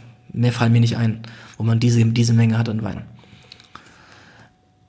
Aber das ist eine gute Frage. Es ist eine riesen Spielwiese. Du, kann, du kannst dich unendlich austoben. Du kannst alles machen und aufmachen von der Theorie, was du willst eigentlich perfekt, ja? Schlaraffenland. Also ich habe die letzten Bilder, ich glaube gestern hat das Niklas Speiner bei Facebook gepostet. Mhm. Mit ja, den ganzen Vertikalen. War einer meiner glaub, Gedanken. Genau, einer ja. Gedanken. Ich glaube, es ist ähnliche Auswahl, auch mal wirklich ein Wein, eines Weinguts, einer Lage wirklich über 10, 20 Jahre eine Vertikale mal probieren zu können mhm. oder sich aussuchen zu können an der Stelle. Klar, Fitzenau hat natürlich ähm, auch einen riesigen Fokus auf Bordeaux. Ich weiß nicht, ob das so zeitgemäß ist gerade. Ähm, kann schwierig sein, weil Bordeaux hat gerade auch in der Schweiz nicht den allergrößten Ruf. Woher kommt das? Also was sind die Gründe? Bordeaux hat ja jahrelang einen, einen Höhenflug sondergleichen hingelegt. Und jahrelang auch nicht mehr. Ja. Also wir wissen alle selbst, alle die Erfahrung gemacht haben mit Reifen Bordeaux, dass Weine aus den 70ern, aus den 80ern oder älter ganz große Weine sind. Mhm. Und dass solche Dinge richtig viel Freude bereiten können. Erst so mit diesem, sag mal, parkerisierten Hype in den 80ern und dem Einsatz eben von, von mehr Neuholz und vor allem mehr Fruchtkonzentrationen, wo man sich eher Napa Valley genährt hat, als ähm, dem klassischen Bordeaux-Stil, dass man so ein bisschen das Ding verloren hat. Und dann hat es sicher auch Kalifornien oder Bordeaux, äh, also sorry, sicher hat Kalifornien auch sicher den Weg zurück vorher gefunden zu Eleganz und zu Frische und hat zuerst zurückgerudert und hat erkannt, dieses höher, schneller, weiter macht keinen Sinn mehr. Marmelade macht keinen Sinn bei Cabernet. Und die meisten Trends kommen ja immer eigentlich aus den USA. Mhm. Und in dem Fall war, glaube ich, in dieser Bordeaux-Stilistik-Thematik war Kalifornien auch wieder federführend, zurückzugehen zu mehr Frische, zu mehr Eleganz und weg aus diesem 100-Punkte-Hype sich dem Geschmack eines, eines einer einzigen Kritikers anzupassen. Oder sagen wir mal auch, auch dessen Geschmack hat ja. sich ja geändert in den letzten zehn Jahren. Also die Punkte werden ja heute anders vergeben als früher. Also andersrum, der Maßstab ist ein anderer, was 100 Punkte bekommt. Auch die entwickeln sich weiter. Es ist ja auch Zeitgeist. Ähm, ich hatte vorgestern Abend, oder ja genau, vorgestern Abend hatten wir witzigerweise einen spannenden Gäste im Kurs gehabt. Ein junger Mann, Mitte 20. Und er ist, ähm, er ist einer der Louis Vuitton-Erben. Also aus einer der Familien heraus, die das besitzen, ja. der, der Sohn, der, ich glaube, der, ein, der einzige Sohn, der einzige Sohn. Und er hat auch gesprochen am Abend, die haben große Burgunder getrunken bei mir, ähm, sehr versiert für ihr Alter, kam im Privatjet reingeflogen, kam rein nur, um das Hotel zu sehen, weil sie davon gelesen haben, weil sie Axel Fairford, den Designer, kennen, haben bei uns gegessen, groß getrunken, abgereist. völlig, absurd, ne? Und ähm, selbst die haben gemeint, okay, wissen Sie, wir besitzen ein paar Weingüter. Ich, okay, und ich habe mich so ein bisschen dumm gestellt, weil ich auch ihn ein bisschen kommen lassen wollte. Und dann hat er erzählt, ja, uns gehört Cheval Blanc und Dickem und Claude Lambray im Burgund. Und er hat dann drei Flaschen Burgunder getrunken und fragte ihn, warum er denn keinen Bordeaux trinkt. Aus reiner Neugierde. Dann meinte er, naja, er ist großer Burgunder-Fan und offen gesagt, ähm, die Blase ist geplatzt, wir haben es übertrieben. Das Burgund hat dem Bordeaux den Namen oder den Rang schon lange abgelaufen und wird es auch auf Dauer machen. Und er hat auch, ein, er hat auch begründet. Ich sagte ihm, darf ich fragen, warum Sie so denken? Sie sind ja eine Familie, denen große Weingüter in Bordeaux gehören. Ja, einfaches Beispiel. Von einem Grand Cru in Bordeaux produzieren wir 400.000 Flaschen und im Bordeaux äh, und im Burgund 7.000, 8.000 mal 15.000. Das ist, glaube ich, die Krux, ja? mhm. dass man Grand Cru Classé einfach nicht verwässert hat, aber einfach in die Massenproduktion gegangen ist, aus hunderten von Fässern einen Grand Cru Wein gemacht hat, während im Gegenbeispiel im Burgund hat man daraus drei Fässer, vier Fässer oder ähnliches. Da ist dann meistens wie bei vielen Dingen die Gier dann höher als äh, der Verstand für die, die Nachsichtigkeit für, für die Zukunft gegeben an der Stelle. War sicher zeitgemäß. Also ich würde sagen, in den 80ern, in Zeiten der New Economy, wo es der Wirtschaft gut ging, wo man in den Finanzmetropolen der Welt auch Lust auf solche Weine hatte. Man hatte Bock, abends ein Steak essen zu gehen. Man hatte in den großen Steakhäusern der Großstädte machen die Weine ja auch Sinn, wie sie produziert wurden. Also warum nicht das dann, wenn es bezahlt wird, auch in großen Mengen machen? Die Nachfrage war ja da. Mhm. Die Nachfrage war ja da bis Mitte, Ende der 2000er. Wir reden ja von den letzten, sag mal, zehn Jahren, wo die Nachfrage zurückgegangen ist und eben die, die großen Händler in Bordeaux die Hallen noch voller Ware haben. Früher musste man drei Jahre vorher den Wein in der Subskription bestellen und bezahlen. Heute kannst du ja noch ähm, auf alte Jahrgänge zurückgreifen, ohne große Probleme und ohne große Aufschläge. Und dann gab es jetzt Fitznau, das, wie gesagt, du hast gesagt, das Sommelier, Schlaraffenland, Märchenland. Mhm. Ja, es war, es war eine Mega-Zeit. Ähm, der, der Nenad, der Küchenchef, hatte eben dann er hatte zwei Sterne vorher, hat einen 18. Punkt bekommen, wurde vom Gourmillon und der Gourmillon ist in der Schweiz ein Riesenthema. Ich würde sagen, von der Wichtigkeit oder von der Bedeutung im Land auch wichtiger als bei uns in Deutschland. Ähm, wie kommt das? Also bei uns ist mal gefühlt der Giet äh, viel höher angesiedelt und der Gourmillon eher so ein bisschen so. Hm? Also ich würde schon sagen, der Giet ist auch in der Schweiz die Referenz. Der Stern ist wichtiger als der Punkt. Also der Stern ist wichtiger als die Punkte, muss er dann von Plural sprechen. Aber wenn du den Gourmillon Koch des Jahres gewinnst, ist das schon ein Garant, dass dein Restaurant einfach ein Jahr voll ist. Und Nenad wurde damals eben mit 18 Punkten ausgezeichnet, wurde zum Koch des Jahres ernannt. Und das Restaurant hat einfach ab, schon vorher sehr gut funktioniert. Aber ab dem Tag einfach hatten wir dann einfach das Buch voll.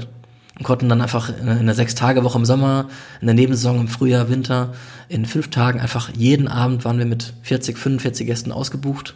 und Hatten einfach eine mega geile Zeit. Wenn ein Restaurant am Rande der Kapazität funktioniert, alle zur Hochleistung auflaufen, wenn es mal keinen Tag gibt, wo du mal, mal einen Durchhänger hast, weil du musst ja nicht Gas geben, alle immer müssen, dann wirst du auch jeden Tag besser. Und das war, also eigentlich gab es keinen Grund zu gehen, aber sowohl Nenad hat gekündigt, Da mache ich jetzt mal kurz noch eine, so eine Seitenstraße gerade auf, weil ich das letztens auch bei ihm nachgelesen habe. Der macht, glaube ich, in der Schweiz einen neuen Laden auf. Taverne heißt das, glaube ich. hat schon aufgemacht. Hat schon aufgemacht. Ich war schon essen. Und jetzt musst du aber dazu wissen, dass Nenad aus, aus diesem, sagen wir mal, kleinen, kleinen Höhenflug eigentlich immer mehr wieder zurück zur, zur Bodenhaftung. Also seine Küche, seine Stilistik ist, glaube ich, viel, viel, nicht rustikaler, aber sie ist, glaube ich, produktorientierter, mehr zu, zu, zu Natur. Irgendwie hat einen ganz, ganz krassen Wandel, glaube ich, in sich selber verzogen an der Küchenstilistik, oder? Also im, bevor ich hingekommen bin, hat man quasi eine moderne Gourmet-Gastronomie gemacht, bevor ich hingekommen bin. Also meine Recherche war auch so wie, okay, Luxusprodukte, Hummer, Austern, Kaviar. Und ich bin angereist und auch schon vorher in den Gesprächen, die wir auf Skype geführt haben, sagte Lena zu mir, ähm, also wir ändern den Stil, wir haben uns ein neues Konzept ausgedacht, wir, nennen, wir nehmen ab sofort nur Schweizer Produkte und wir gehen auf regional. Wir machen, das Wort hieß damals der Arbeitstitel Swissness ähm, Schweizer Produkte, am besten aus dem Umland, haben Partnerschaften mit Bauern aufgemacht, haben keinen Meeresfisch bezogen, sondern aus Zuchten in, in der Nähe, Forellen, Saiblinge, ähm, also dass die Schweiz eben als, ähm, als La- Naturlandschaft ähm, viel zu bieten hat an Früchten, Gemüsen, Kräutern, ist außer Frage. Ähm, Fisch und Fleisch eben auch in der Form. Es gibt Kaviar in der Schweiz zum Beispiel. Ähm, man kann sich aber beschäftigen, finde Leute, die auch Sojabohnen anbauen, um eben Miso zu erzeugen und solche Dinge. Und hat dann eben 100% nur Schweizer Produkte verwendet. Kein Pfeffer mehr. Ein einfaches Beispiel. Und es kam mega an. Also die Schweizer, die ja eher einen gewissen Nationalstolz haben. Ja.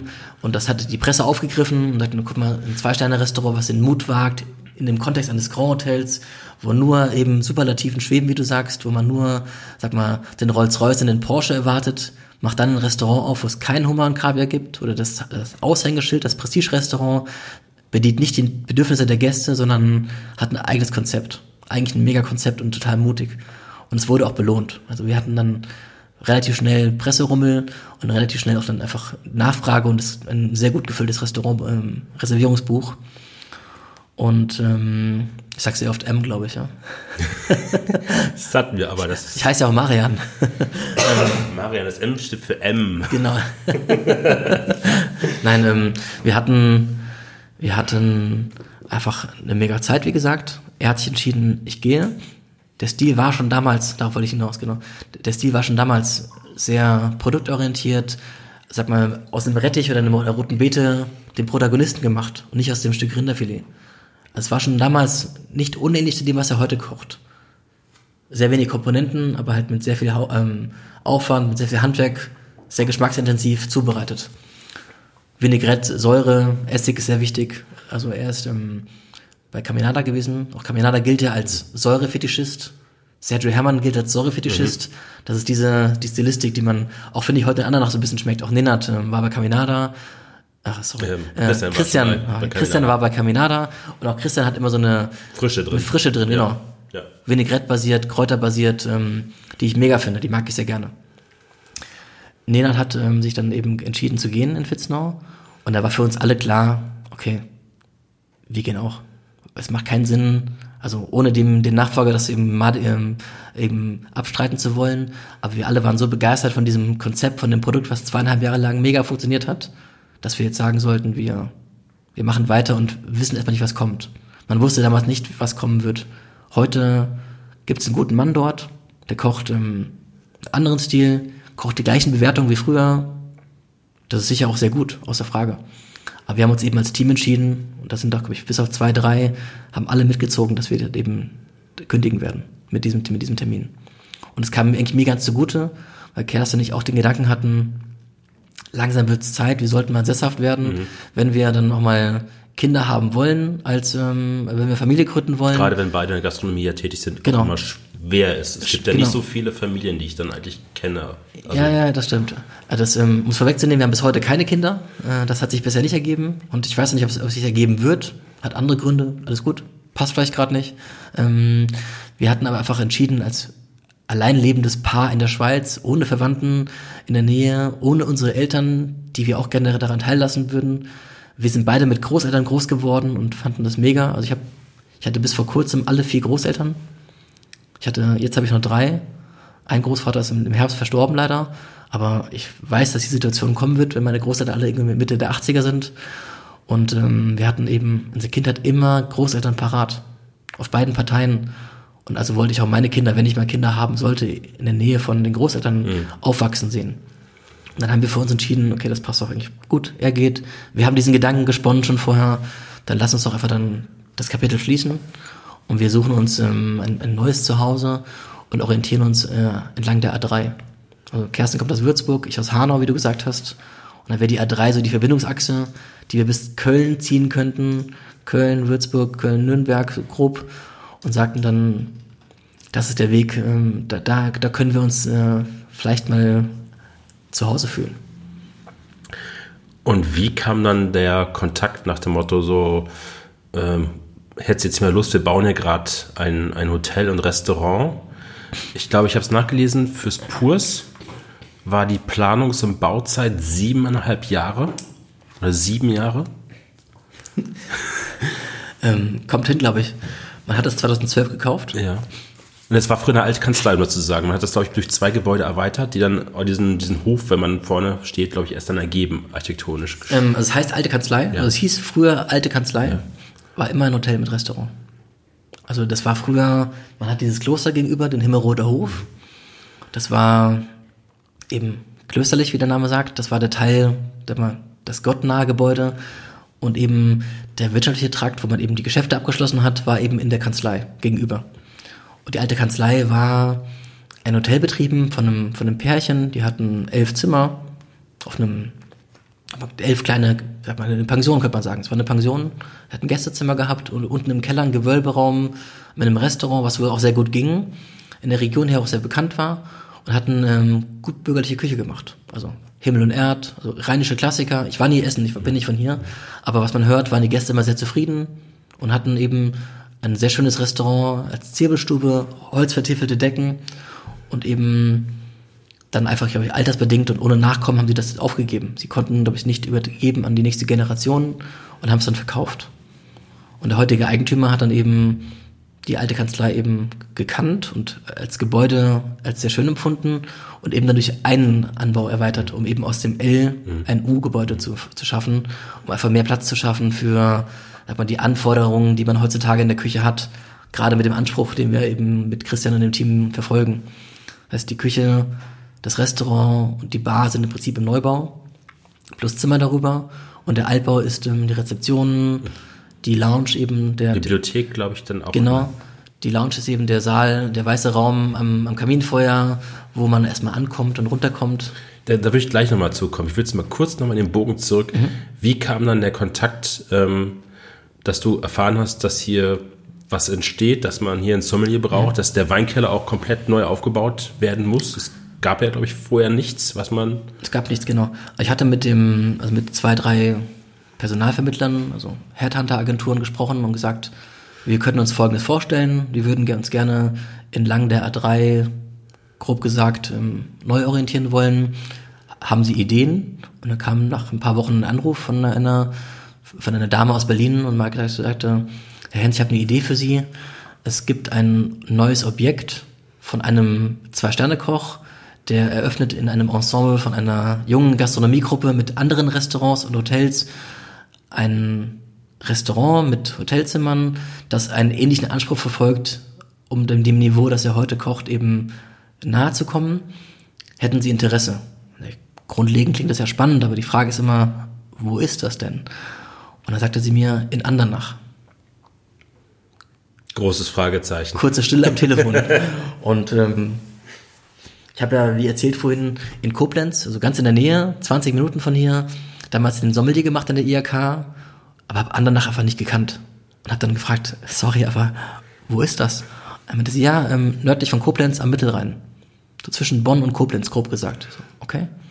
Habe ich äh, keinen Bezug. Ich fand damals Koblenz als Stadt gar nicht so, gar nicht so uncool. Ich fand das eigentlich witzig damals die Zeit.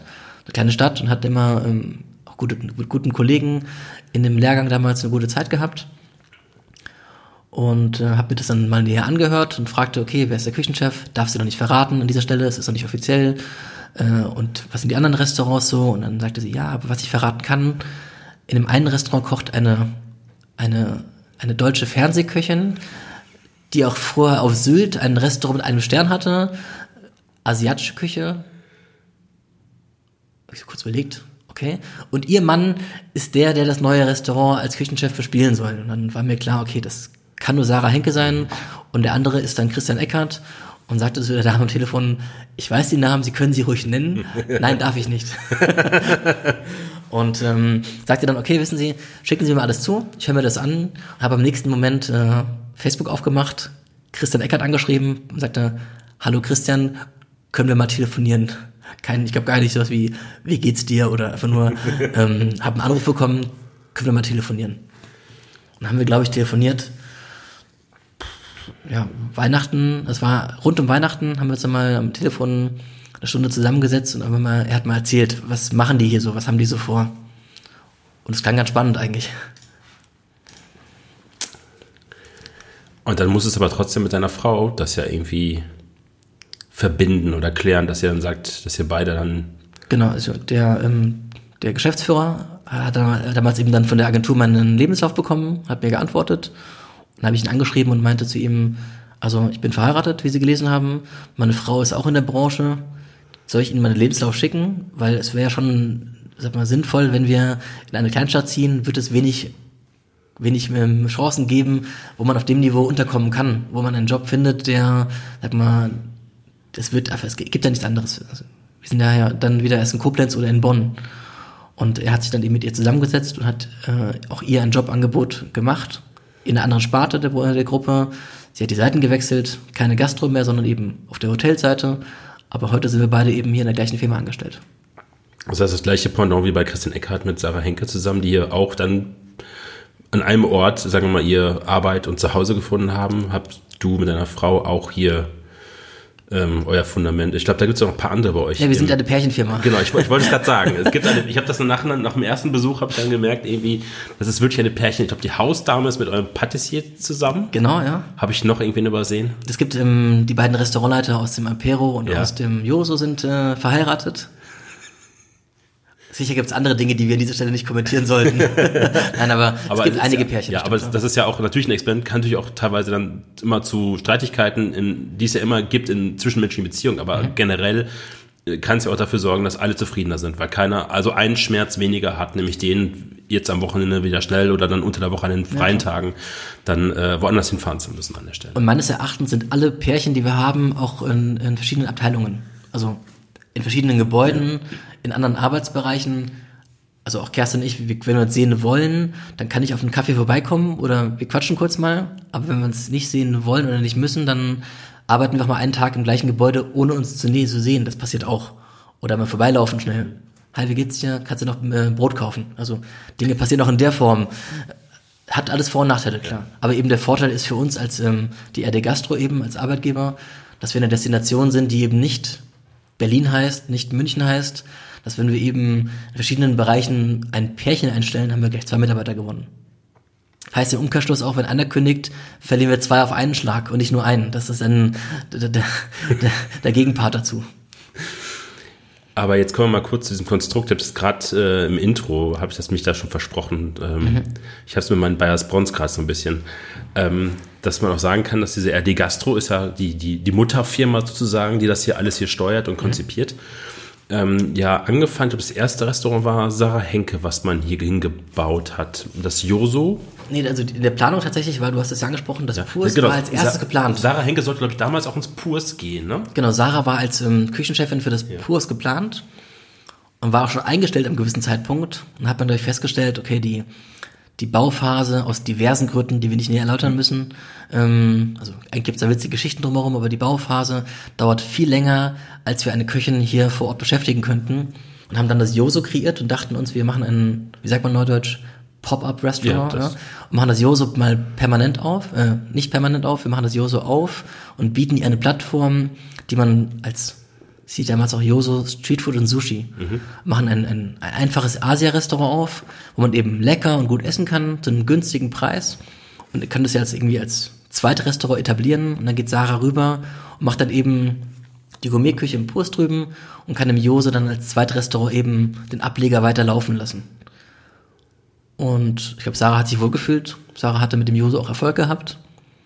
Und dann hat man dann irgendwann, hat sie, glaube ich, Christian ins Spiel gebracht und sagte, zu der, Eigentümerfamilie, können wir uns nicht unterhalten. Mein Mann ich für eine Fernbeziehung.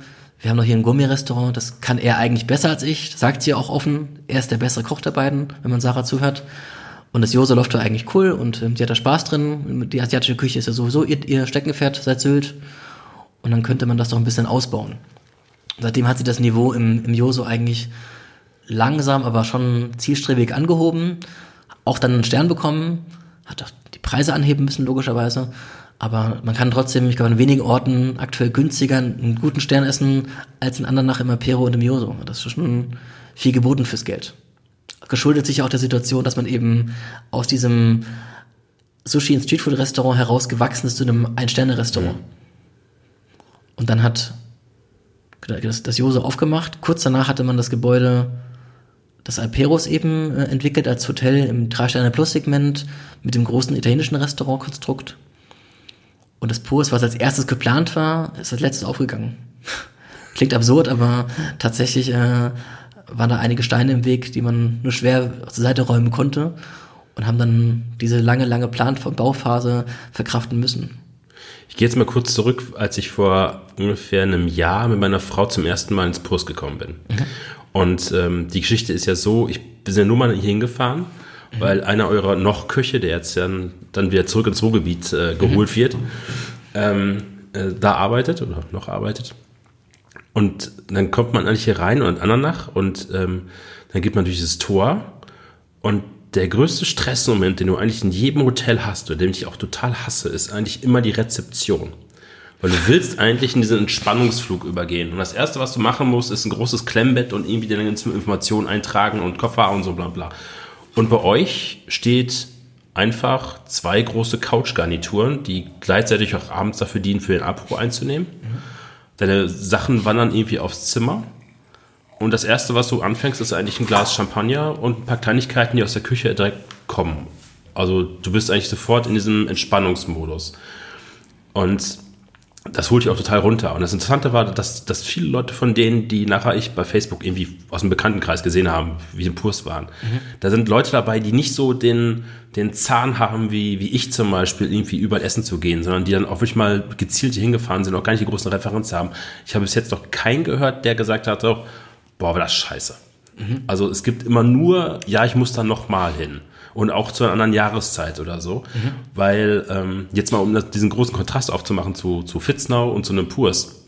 Fitznau sagte ja ganz klar von der Architektur und von der Innenarchitektur High-End-Luxus. High-End-Luxus, ja. Bling Bling, Gold, Keramik, Marmor, schieß mich tot, alles. Mhm. Und ich finde, was, also das ist jetzt einfach so meine erste Empfindung damals gewesen, dass du mit Axel Fairford hast du so in, diesen, in dieser Innenarchitektur na klar, weißt du, dass das teuer war, mhm. aber es hat so einen dezenten, ganz ruhigen, harmonischen Charakter der ganzen Räume, die du betrittst. Mhm. Also vom Bad bis zu einem Bett, bis unten diesen äh, die, die, die Bar oder das, die Bibliothek oder sowas.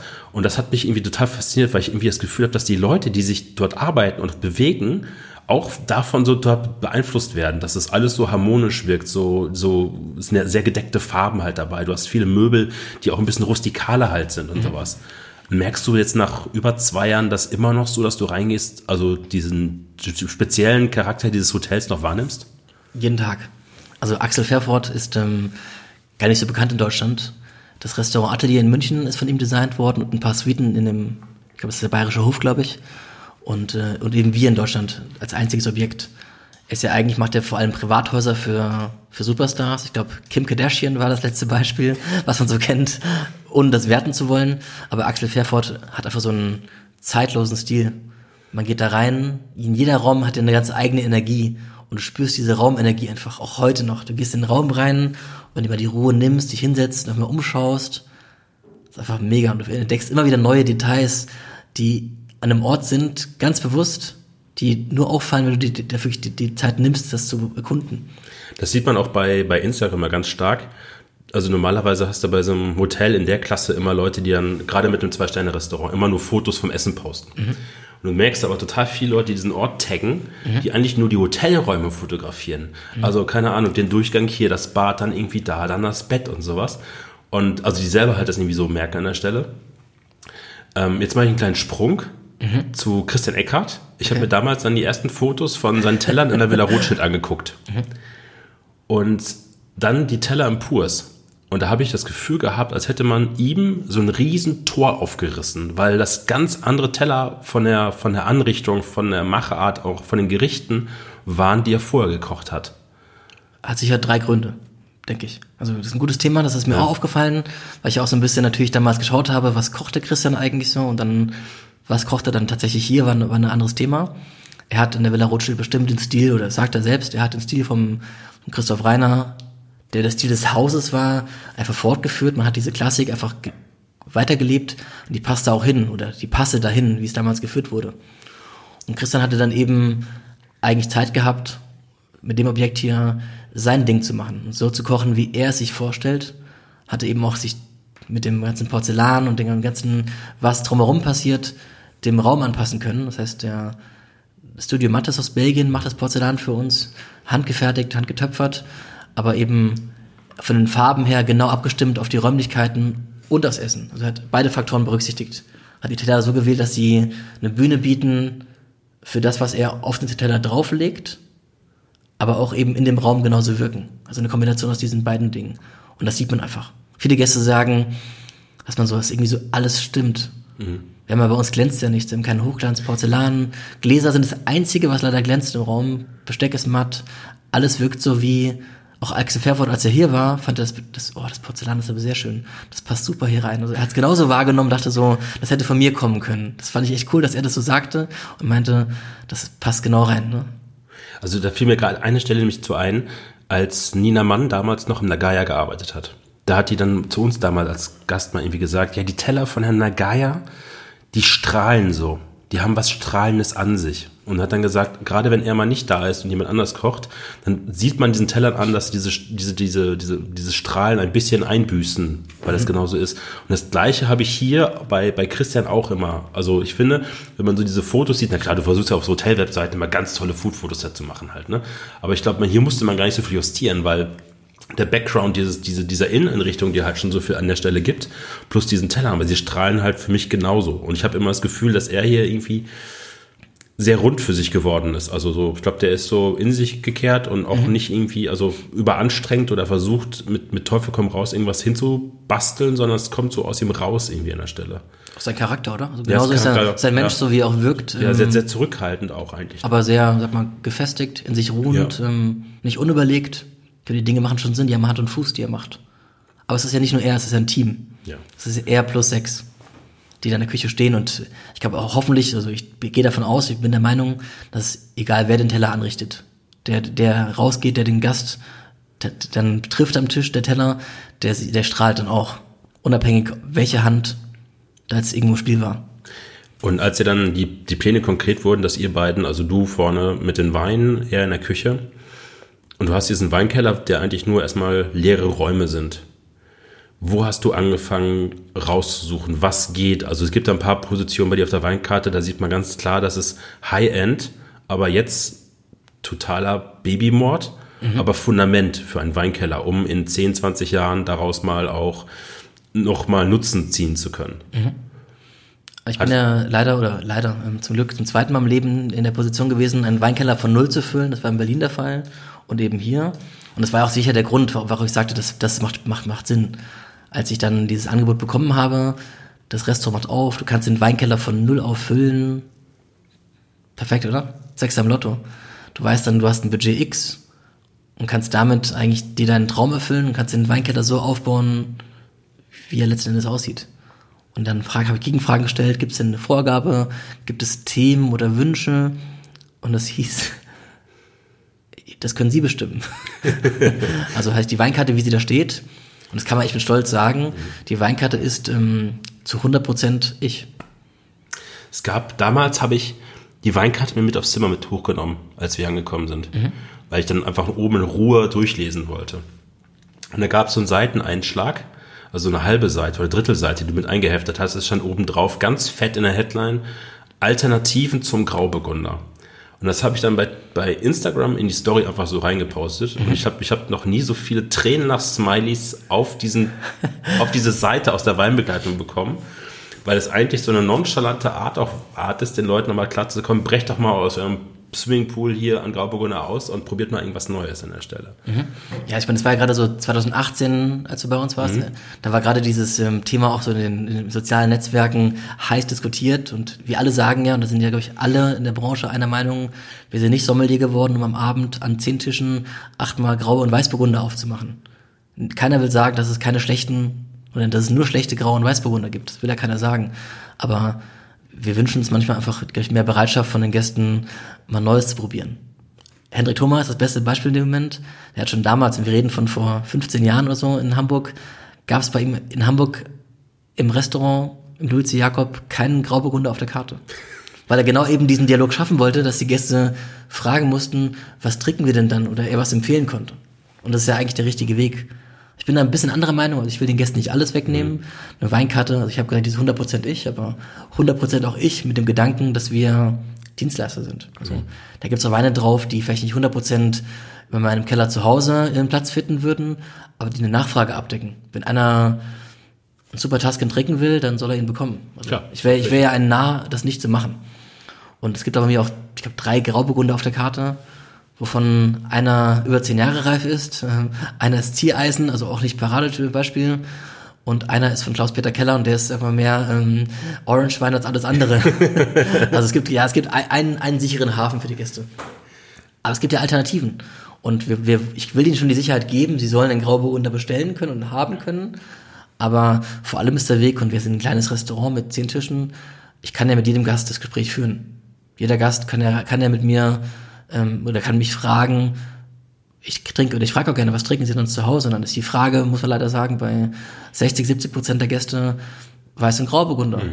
Und dann, das ist Realität. Das ist, genau, das ist Realität. Ja. Das wird getrunken. Man sieht ja auch in den Beispielen, dass in, in Rheinhessen zum Beispiel die Winzer Riesling rausreißen und Grauburgunder anpflanzen. Also jetzt, wir reden jetzt nicht von, von den High-End-Betrieben, aber das ist Tatsache. Und dann kann man ja ganz klar sie heranführen, okay, worauf haben sie Lust? Okay, sie wollen einen Weißwein, der nicht Säure geprägt ist, der ein bisschen Schmelz hat, darf er Holz haben, ja, nein, und dann kann man ja schon ungefähr eine Richtung erkennen. Und was dann daraus wird, ob es Chenin Blanc wird oder ein Chardonnay oder Silvaner oder Godello oder was auch immer, man kann ja diesen Typen Wein woanders genauso darstellen. Unabhängig von unserem Burgunder-Dilemma. Jetzt komme ich mal kurz nochmal wieder zurück auf die, die geografische Lage von dem Purs zum mhm. Beispiel. Das ist eine Ananach mhm. und ähm, ich habe das eingangs im Vorgespräch einmal vorgelesen, Stefan Schmiedewski, der, mit dem ich den allerersten Podcast gemacht habe, der Journalist ist für, mhm. für den Feinschmecker zum Beispiel, hat über das Joso damals geschrieben. Ich muss mal kurz mal zur Seite gehen, ich habe nämlich den, den, Laptop auf der anderen Seite. Ähm, hübsch gelegen am Rhein, doch keine Schönheit auf den ersten Blick. Und das ist eigentlich genau die Erfahrung, die ich, als wir das erste Mal hier waren, da sind wir runtergegangen, da war irgendwie Weihnachtsmarkt unten und sind dann zum Rhein gelaufen, auch ist, es gibt hier, also ich habe immer das Gefühl, Andernach ist so ein, so ein, so ein Dornröschenschlaf partiell. Also genau, teilweise richtig. gibt es hier jetzt mit, jetzt mit dem Purs und, und dem Gebäude, wo wir gerade, ähm, gerade reden, gibt es viel, was wieder umgebaut worden ist, restauriert worden ist, saniert worden ist, auch ein bisschen neu interpretiert worden ist. Aber es gibt hier auch total viel architektonische Masse, mhm. der einfach nur mal eine Sanierung gut tun würde. Und mhm. ich glaube, du könntest hier auch noch viel, viel mehr rausholen aus diesem Ort. Mhm. So von der Lage am Rhein, es ist ja wunderschön, da unten zu stehen und dann da äh, auf den Rhein zu blicken. Ähm, und also da, also ich meine, Wattenscheid ist ja so, so eine architektonische Masse, da kannst du ja nicht mehr viel rausholen. Aber hier sieht man halt ganz, ganz viel Potenzial an der mhm. Stelle, oder? Ich würde sagen, das, das ganze Mittelrheintal ist in diesem Dornröschenschlaf. Ja, auch, auch was weintechnisch angeht. Ja, genau, genau. Bestes Beispiel. Wenn du irgendwie Richtung Norden fährst, Richtung Bonn am Rhein entlang und die, oder Richtung Süden, die Orte sind wunderschön. Du hast ganz viel, wie du sagst, äh, Bausubstanz, tolle Fassaden, also Gebäude, die zeigen, dass hier früher mal Geld war, dass durch die Rheinschifffahrt eben Menschen, die am Rhein an der Promenade ihre Häuser hatten, dass es ihnen sehr, sehr gut ging.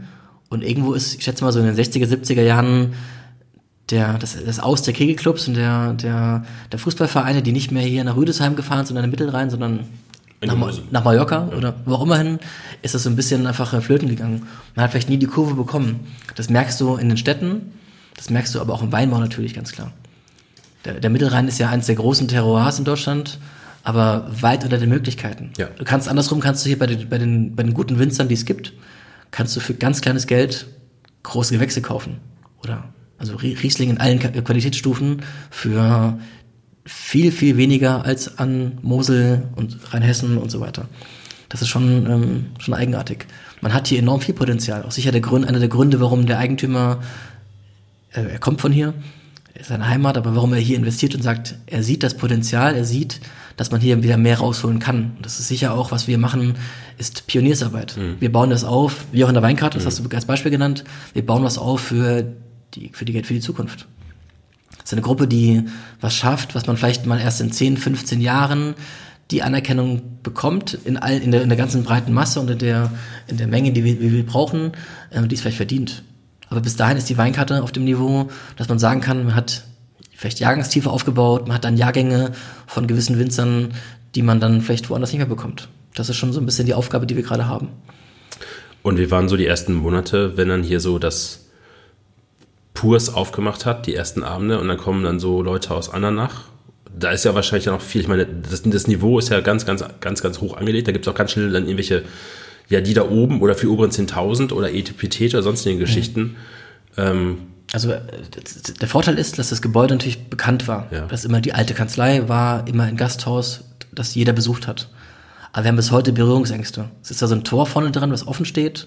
Wir haben ganz bewusst draußen, hängt ja kein Hotelschild, steht nur Purs an der Wand. auch keine Preiskarte, die abstecken die, die, die hängt draußen. Die hängt draußen. Ja, wir haben einen Schaukasten. Das musst du ja machen. Du hast, glaube ich, irgendwie, ich kenne den Paragraphen nicht, du musst ja eigentlich den Gästen in jeder Gastronomieform einen Preisindex geben durch den Schaukasten außerhalb.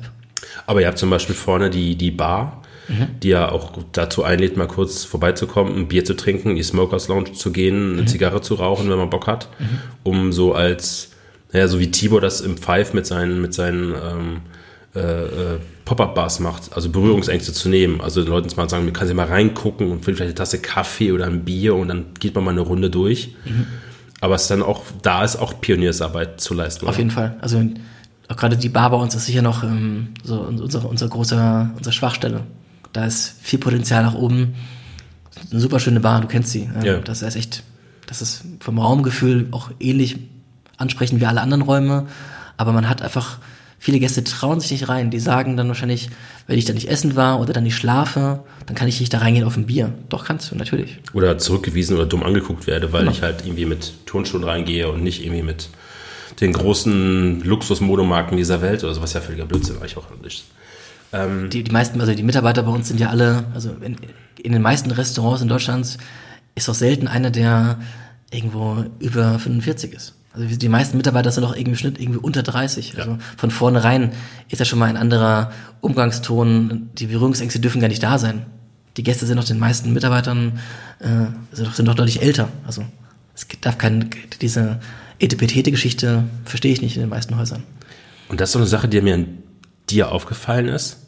Jetzt, ich stelle ich mal zwei Sommeliers gegeneinander. Äh, einmal Tibor zum Beispiel und dich. Wenn du im Restaurant gehst, hast du schon immer so vom, vom, vom von deinem Kleidungsstil immer eine sehr hohe Förmlichkeit, nicht hohe Förmlichkeit, aber eine Förmlichkeit halt drin. Also Tibor ist so ein Typ, der dann auch mal mit, mit kurzen Hosen und einem T-Shirt im Five Sign Service macht. Da bist du halt komplett anders. Was aber total euch gleich ist, ist so diese, diese Art, am Gast zu arbeiten. Also dieses lockere, auf Augenhöhe, irgendwie nie irgendwie von oben herab, so dass eh keine Ahnung, ich erzähle jetzt gerade mal kurz, was du hier trinken musst und sonst irgendwas eine Geschichte. Und das ist für mich mal total faszinierend, weil eigentlich seid ihr vom Typus des Sommeliers sehr, sehr identisch oder sehr nah dran halt, also mal sehr neugierig auch für neue Sachen halt. Mhm. Aber so wie in, im, am Gast im Restaurant nur die Hülle, nur die reine Hülle mhm. halt, ne? Das, das gibt es in dem Podcast mit Tibor auch eine schöne Stelle, meinst so, ja, die Performance ist ja, ist ja top. Also der Klamottenstil ist ja komplett egal. Mhm. Und das ist jedes Mal, wo meine Frau auch echt grinsen mussten halt, weil das einfach solche vielen Peilen zwischen euch beiden an der Stelle einfach waren. Okay, weiß ich gar nicht. Jetzt gehe ich mal, mal kurz zurück. Du hast jetzt irgendwie, wie lange bist du jetzt Sommelier? Also diesen Sommelier, diesen Lehrgang habe ich gemacht. Ich würde sagen, ich habe 2009, 2010 irgendwo angefangen. Also zehn Jahre. Zehn Jahre, wo ich mich mit dem Thema beschäftige und im Restaurant eben mit Weinflaschen aktiv arbeite. Was würdest du, wenn du zurückreisen könntest, deinem eigenen Ich zehn Jahre früher sagen, geh da mehr in die Richtung, lass die Richtung aus. Also gibt es irgendwelche Sachen, auch was, also gerade was Wein angeht, wo du sagen würdest, da hätte ich mehr tun sollen oder die Region habe ich vielleicht nicht so beackert, wie ich das hätte tun sollen an der Stelle. Nee, grundlegend bin ich eigentlich sehr zufrieden, wie es gelaufen ist und würde es auch genauso wieder machen. Vielleicht hätte man einfach nach der, nach der Ausbildung, nach dieser Fortbildung direkt vielleicht mehr am Ball bleiben sollen und sagen, komm, nach zwei Jahren machst du dann den nächsten Schritt, machst irgendwie Level 4, machst diesen, den Weinakademiker und bleibst irgendwann in diesem Lernthema mehr drin, dass du das, den Stoff nicht verlierst. Mhm. Wir alle wissen ja, sobald du mal aufhörst zu lernen, dass einfach das Ding dann irgendwann irgendwo in den Tiefen dann das äh, Gedächtnis das verloren geht und noch nur ganz schwer wieder zu reaktivieren ist. Aber sonst bin ich eigentlich happy mit dem Verlauf. Was bei dir auf der Weinkarte irgendwie, also ähm, mit dem Zusammenspiel, du reist, glaube ich, am Wochenende oder an freien Tagen auch sehr viel durch die Weinregion, also sei es durch große Weinhändler, aber auch selbst aktiv. Mhm. Ähm, dann habe ich immer letztens eine Foto, da warst du, glaube ich, in Burgund. Mhm. Und da warst du bei so dreien, wo, glaube ich, also wenig Normalsterbliche so mal Einlass bekommen könnten. Also ähm, Costerie zum Beispiel, Rouleau und wie ich dann dort auch gelernt habe, Arnaud, Ant. Mhm. Ähm, wie kriegt man da ein Tor auf? Ja, durch den Händler. Also ich glaube, wenn man nicht ähm, Tantris heißt, Nein, dann, ähm, also die war eine Reise organisiert von dem Importeur, der eben zwei der genannten Winzer importiert. Und ähm, wir haben eben auch Benoit Ont getroffen, der Bruder von mhm. Arnaud Ont, und hatten einen Termin bei Benoit Ont und eben waren eben beide Brüder waren dort und haben ihre beiden Weine gezeigt, was mega schön war, beide kennenzulernen und vor allem beide Weine parallel zu probieren. Ich glaube, alleine, wenn ich da anrufen würde, würde ich sagen, Jean-Marc Rollo, guten Tag, ähm, darf ich bei Ihnen vorbeikommen? Ich würde gerne morgen Ihre Weine probieren. Wäre das nicht so leicht gegeben. Das geht dann mit dem Händler. Kosterie ist auch so ein Thema, die, die nehmen auch nur ihre Termine an, wenn der Händler dabei ist, oder dann eben einmal im Jahr oder so. Verstehe ich auch. Das sind, die sind, alle wollen dahin. Die hätten ja nur noch Termine, die müssten ja einen einstellen, der nur noch die Leute empfängt und äh, vor Ort durch den Keller führt. Aber trotzdem ist es bei dir auf der Weinkarte so, dass du jetzt, sagen wir mal, diese Big Hype Names aus dem Burgund mhm. klar auch führst, aber auch im Gast dann gerne mal auch so das, was unter dem Radar so drunter hergeht, auch mal gerne anbietest, weil du nicht sagst, die guckt nicht immer auf die großen Namen, sondern guck mal auch die, die dann in der zweiten, dritten Reihe vielleicht noch nicht so dieses Image gerade haben und den Hype einfach so haben, oder? Ja, ich bin auch grundlegend nicht so der, der, der Hype-Mensch, also sicher kaufe ich das und sicher gibt es die Dinge auch hier und vielleicht trinke ich sie auch privat. Und aus Neugierde, wenn ich irgendwo unterwegs, unterwegs bin und sehe das auf der Karte, dann will ich das auch bestellen. Aber ich bin ja eher der Mensch, wir reden jetzt ja von bei uns Weinen zum Essen und nicht Weine zum Trinken oder Verkosten. Oder dass ich dann einfach Weine empfehle, die eine gewisse Trinkreife haben, die sich zu dem Essen, was kommt, einfach auch besser zeigen. Also ich bin, ich habe jetzt ein Beispiel Ont. Ich habe Benoit Ont gekauft, 2017, habe auf der Karte stehen, aber es ist jetzt kein Bedarf, das aktuell massiv zu fördern, weil der Wein wird in den nächsten drei, vier Jahren nicht schlechter eher im Gegenteil. Und ähm, die, die Alternativen auf der Weinkarte gibt es dann halt eben einen Weißwein aus dem Burgund aus 2010. Und warum nicht dem Gast zum gleichen Preis oder unabhängig von den Preisen ein Erlebnis bieten, was so viel besser ist, was sie so viel mehr abholen kann an dem Abend, anstatt zu sagen, ich habe den Namen getrunken. Das ist ja vielleicht generell der Kritik, dass viele meiner Kollegen aktuell Hauptsache das verkaufen, was gerade gehypt wird auf Facebook und Instagram und Hauptsache das in der Weinbegleitung haben und müssen jetzt Demur 2017 ausschenken, obwohl es völlig unruhig schmeckt. Ja. Völlig unruhig, ja. Kauf es doch, dann hatte ich die riesige Menge und legst die auf die Karte oder in den Keller und machst in zwei Jahren auf oder in drei Jahren. Und der Markt gibt dann eindeutig Dinge her, Ich muss jetzt keinen Namen von Händlern nennen, aber man kann ja auch Weine kaufen, die ein bisschen Trinkreife haben. Meine Weinbegleitung gerade zum Beispiel im Kurs, der jüngste Wein ist 2015 und der älteste 2004. Irgendwo in dem, wir bewegen uns in dem Spektrum. Also man kann auch reifer gehen natürlich, außer Frage, aber gerade es gibt kein 16, kein 17 und kein 18. Manche Gäste hassen mich dafür, aber letzten Endes sind das die Dinge, die wir zu den einzelnen Gerichten als die perfekten Weine empfinden. Das ist ja auch oft ein Problem, dass eigentlich, sagen wir mal, Weinbegleitungen werden ja auch oft von Leuten getrunken, die eigentlich nur frische Weine trinken oder unkompliziert, genau. die keine Ahnung davon haben. Und dann eigentlich ist es ja auch mal toll zu zeigen, irgendwie, ey, das kann ja auch alt gut schmecken. Also das ist ja immer noch so ein Film, was überall rumgeistert, dass ein Riesling hat, irgendwie frisch zu schmecken, was ja dann... Klar, also das sind Dinge, die ich jeden Tag mich beschäftigen muss, oder das muss, das ist ein Teil des Jobs, jeden Tag dann auch das erklären muss bei manchen Tischen und, und erkläre, warum ich jetzt den Wein aus 2013 nehme und nicht den aktuellen Jahrgang. Aber die meisten sind dann auch, auch erkennen das auch, äh, sagen, okay, sie hatten recht, das hat zum Essen sehr gut funktioniert. Mir würde als Wein vielleicht der frische Jahrgang besser schmecken, aber dann denken sie auch nicht an das Essen in dem Moment, dann denken sie an, den, an die Trinkkomponente. Aber in der Kombination Wein und Speise sind das meistens schlüssige Dinge. Viele meiner Kollegen, was ich sagen wollte, sind ja, ähm, schenken ja genau das aus, was sie ausschenken wollen, um es auszuschenken, damit sie dazugehören. Und das finde ich echt absurd. Also das ist nicht unser Job.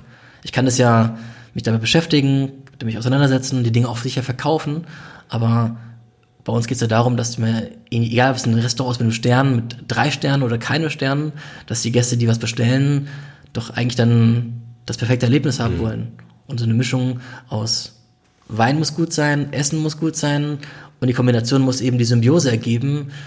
Das ist schwierig, wenn ich da irgendwie nur das äh, junge, frisch gehypte Zeug äh, auschecken möchte. Dann gibt nicht nur Instagram-Teller, sondern auch Instagram-Weinbegleitungen. Genau. eins plus eins gibt drei, hat ein Gast gesagt. Das fand ich ganz cool in dem Zusammenhang. Ja. Dann habe ich bei dir aber auch gesehen, dass du eigentlich eine große Sparte Südafrika zum Beispiel hast. Mhm. Die eigentlich, also gefühlt in vielen Restaurants mittlerweile komplett verschwunden wieder ist. Wie kam der Bezug dazu? Also, ja, es gibt ja, ja, ja, das ist ein gutes Thema. Es gibt ja ähm, viele Sommeliers, die dann auch vor, vor, schon vor sechs, sieben, acht Jahren Neue Welt gestrichen haben von den Weinkarten. Habe ich nie gemacht zum Beispiel. Ich fand immer, weil mein Beruf ja auch eigentlich ausgelegt war, ich möchte die große, weite Welt hinaus. Und bis heute bin ich der Meinung, auch wenn wir von Carbon Footprint reden und anderen Dingen, CO2-Emissionen, machen vielleicht manche Dinge keinen Sinn. Das ist außer Frage. Aber ich habe mich hat da diese Branche und dann vor allem auch das Thema Kulinarik und auch nachher Wein interessiert, weil es eben sich aus dem Fundus der ganzen Welt bedient. Ich habe jetzt selbst keine Erfahrung mit Wein aus Australien oder, oder Südamerika, weil ich einfach noch nicht dort war. Mhm. Aber wenn ich mal ein Land bereist habe und es besser kenne, wie jetzt eben die USA oder Südafrika, mehrfach, dann gibt es für mich keinen Grund, das nicht zu machen. Und ich bin ja gerade auch Sommelier geworden, weil ich eben eine gewisse Neugierde in mir spüre, die nicht nur auf Essen basiert, sondern auch auf eben neuen Getrinkerlebnissen und das Wort eigentlich Trinkerlebnisse. Trinkerlebnis. Klingt nach, klingt nach Trinkhalle. Mhm. Nein, weil einfach, weil ich es spannend finde, was so passiert. Mhm. Und auf den Reisen auch enorm spannende Menschen kennengelernt habe oder eben auch die schon hier waren. Also wir hatten jetzt gerade wieder vorgestern, gestern einen Händler mit einer südafrikanischen Winzerin. Es waren schon vier Winzer, also wirklich gute Winzer aus Südafrika bei mir im Restaurant vor Ort. Wir reden jetzt von Andernach und nicht von Berlin. Mhm. Weil sie eben hier in der Nähe waren und hatten eine Verkaufstour und haben mal hier einen Abend verbracht oder, oder ein Tasting gemacht mit mir. Und Südafrika als Land habe ich jetzt dreimal bereist in den letzten vier Jahren. Hatte immer einen sehr guten Eindruck gewonnen von den Menschen. Eine Weinszene, die sich gerade sau, sau gut entwickelt. Also viele junge Leute, die, sag mal so, in meinem Alter sind, Betriebe gründen, Betriebe übernehmen, die nicht, also die, sag mal, die zweite Generation nach Ibn Sadi, nach den Malinös, nach Badenhorst. Nicht die großen Weingüter, sondern die Charge darunter. Und das ist einfach spannend, was da passiert. Wie schwer ist es für dich, gerade du hast die Motivation, immer Neues zu entdecken, wie schwer ist es für dich, ich kenne es ja als Konsument genauso, dann gefallen dir ein paar Weingüter und du bist dann ganz schnell in diesem Zirkel drin, immer wieder diesen Wein bestellen, immer wieder andere Jahrgänge, aber immer bei diesem gleichen Winzer, weil mhm. man kennt es und man schmeckt es. Wie schwer ist es für dich, zu sagen, ich probiere jetzt neu rechts und links und ich probiere immer weiter und ich entdecke Neues, weil du bist ja irgendwann auch in so einer Wohlfühlblase mit deinem, mit deinem Weinkeller und mit der Weinkarte eigentlich. Ich glaube, meine Händler hassen mich alle dafür, weil ich bin keiner, der einfach bewusst nachkauft. Also es gibt ganz wenige Weine, wo ich jetzt in Folge den zweiten und dritten und vierten Jahrgang kaufen würde aktuell. Also ein paar Lagen, Felseneck, was wir zusammen probiert haben, sind so Dinge, die kauft man dann vielleicht wieder. Und ich will ja gar keine Vertikalen aufbauen, der Platz habe ich gar nicht dafür. Vielleicht habe ich zwei oder drei Jahrgänge von dem Wein auf der Karte. Für mehr ist einfach die Logistik nicht gegeben. Aber ich bin eigentlich eher der Mensch, der die Weinkarte andauernd weiterentwickelt, Sachen streicht, neue Dinge aufnimmt. Vielleicht den gleichen Winzer, aber einen anderen Wein. Das heißt, die Karte ist leider auch so ein bisschen aufgebläht. Das ist leider, aber das ist einfach so mein Mensch, mein Charakter, dass ich dann sage, ah, das ist spannend, das brauche ich auch. Und das ist spannend, das brauche ich auch. Und man sich einfach immer weiterentwickelt und ähm, nach rechts und nach links schaut und selten nach hinten schaut. Aber ist ja auch, wo wir gerade drüber gesprochen haben, du legst ja damit ja auch für hier, fürs Purs auch ein Fundament, weil vieles davon ja auch genau. einfach in ein paar Jahren dann einfach nochmal ähm, dir wieder zuspielt an der Stelle. Jetzt kommen wir nochmal kurz zum Purs zurück. So die ersten Jahre, als wir damals hier waren, ähm, kurz vor Weihnachten, da war noch keine Bewertung. Ich glaube, Aralschlemmer, das war damals schon da als neue Entdeckung des Jahres. Mhm. Dann, es gab noch kein Guide, es kam noch kein Gomio, es gab jetzt noch kein äh, sonstige Bewertungen kam und dann einmal kam dann der Guide verspätet in dem Jahr. Normalerweise kam er im November, Dezember, glaube ich, raus und dann genau. war es März. Das heißt, ihr habt drei, vier Monate länger drauf warten müssen. Und dann kam Gomio Aufsteiger des Jahres, glaube ich, noch dazu. Genau. Patissier des Jahres bei euch. Mhm. Also für so eine, wenn wir auf dem Fußball sprechen, so eine Profimannschaft, die erste Profisaison ist so, wenn es dafür jedes Mal einen Pokal geben würde, wäre der Schrank schon anständig gefüllt fürs erste Jahr. Ähm, was hat das für euch gemacht? Also hat es mehr Zulauf gebracht an Gästen, auch Gästen überregional oder kommen die nur, weil, weil wie gerade schon mal angesprochen, wegen Axel Fairford, aufgrund des Architektur und Innenarchitektur hierhin oder? Also sicher alles, was in der Form passiert, mhm. hat einen gewissen Mini-Hype ausgelöst. Man hat eine gewisse Aktivität in der Presse gefühlt.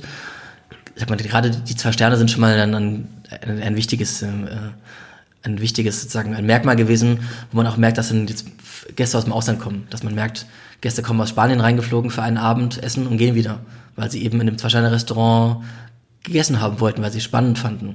Was wir noch zu wenig haben, sind Gäste, die wegen der Thematik Axel Fairford kommen. Das sind immer sehr gute Gäste, aber das müsste sich eigentlich noch ein bisschen weiter rumsprechen und dass eben Gäste aufgrund der Umgebung, der Architektur kommen und das eben dann entdecken wollen.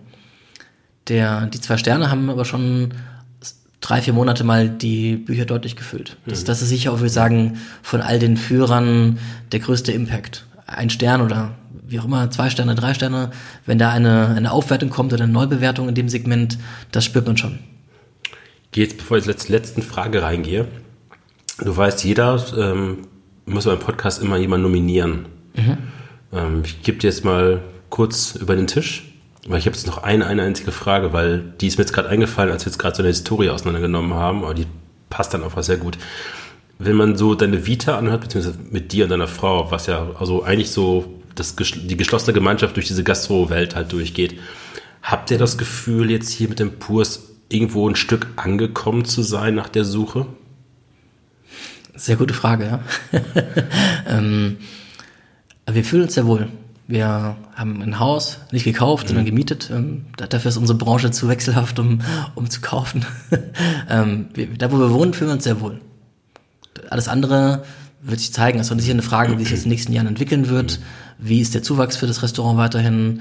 Wie, wie, wie, wie, was für Gäste kommen auf uns zu? Wie wird das Weinkonzept angenommen? Mhm. Das sind Dinge, die noch in Sternen stehen. Aber die Vorzeichen sind gut gesetzt. Marion, das hat echt richtig Bock gemacht mit dir. Also ich muss mal gerade sagen, wir sitzen gerade bei vier Flaschen Wasser und einer ähm, Flasche Champagner von ähm, Brochet. Und das ist, glaube ich, hier euer, um das mal kurz im Raum noch zu sagen, wo wir gerade mal sitzen, das habe ich gerade ein bisschen vernachlässigt, diesen Podcast diesmal. Das ist hier euer Event, so eine Event-Location, ne? Eigentlich. Genau, wir haben so eine Event-Location nebendran. Da kann man tagen, man kann hier Kochkurse machen, Feierlichkeiten jeglicher Art. Es gibt einen Weinraum, so heißt er. Ein Raum, der auch genutzt wird für kleine Meetings aber auch für gedacht ist sozusagen im Kontext für Weinschulungen, Weinseminare, was in der Form noch nicht so wirklich angeboten wird. Wir haben nächste Woche einen Weinkurs, der ist aber zu groß für den Raum zum Beispiel. Also dann äh, es ist ein kleiner Raum. Aber ich finde ihn optisch ganz schön eigentlich. Ich finde ihn sehr, sehr schön. Also echt gut gemacht. Ich muss mich übrigens mal entschuldigen. Ich war letzte Woche sehr, sehr erkältet. Man hört das immer noch. Und ich habe ich hab gerade zum ersten Mal geschnitten. Ich muss jetzt gerade das hier offenlegen. Ich musste schneiden, weil ich einen mega Frosch im Hals hatte. Ich muss es gleich mal überprüfen, ob er es überhaupt noch hört. Ich komme jetzt zu den Nominierten, den du mir mhm. auferlegen kannst. Ich habe mir dazu Gedanken gemacht.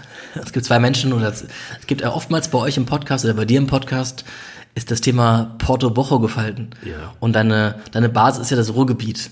Von daher fand ich es eigentlich ganz spannend, wenn man äh, oder wenn du die Farago-Brüder, also Chris und äh, Patrick oder wie heißen sie, Chris Concru Ja. und Riesling Roboter. Wahrscheinlich kennen die meisten sie unter diesem Namen. Ähm, ich glaube, das sind spannende Leute, um das Gespräch zu führen mit vielen witzigen Geschichten rund um die Events, die da passiert sind bei euch. Ich glaube, das machen wir nur unter Alkohol. Muss aber kurz jetzt einmal kurz sagen, äh, der Riesling-Roboter ist Impurs Koch. Jetzt, glaube ich, fast, fast anderthalb Jahre, glaube ich jetzt. Ja, würde ich sagen. Ja. Und kommt jetzt aber wieder zurück ins Ruhrgebiet. Das jetzt mittlerweile auch schon durch ist, deswegen kann ich es jetzt öffentlich sagen. Er geht, zu, ne? er geht zu Dirgatz, glaube ich, mein fünfter, sechster Podcast-Partner. Das heißt, wir haben quasi einen Spieler vom FC Purs zum äh, ersten FC Dirgatz geholt. Ich glaube, es ist eine gute, guter Transfer für alle Beteiligten. Marian, ich freue mich gleich tierisch auf den Abend. Ich mich auch. Und es hat echt Spaß gemacht. Erst vor allem habe ich erstmal hier, glaube ich, eine chronologische Lücke geschlossen, die so im Internet nicht zu finden war. Okay. Ich bin ein, ähm, ein Phantom. Vielen Dank. Danke dir.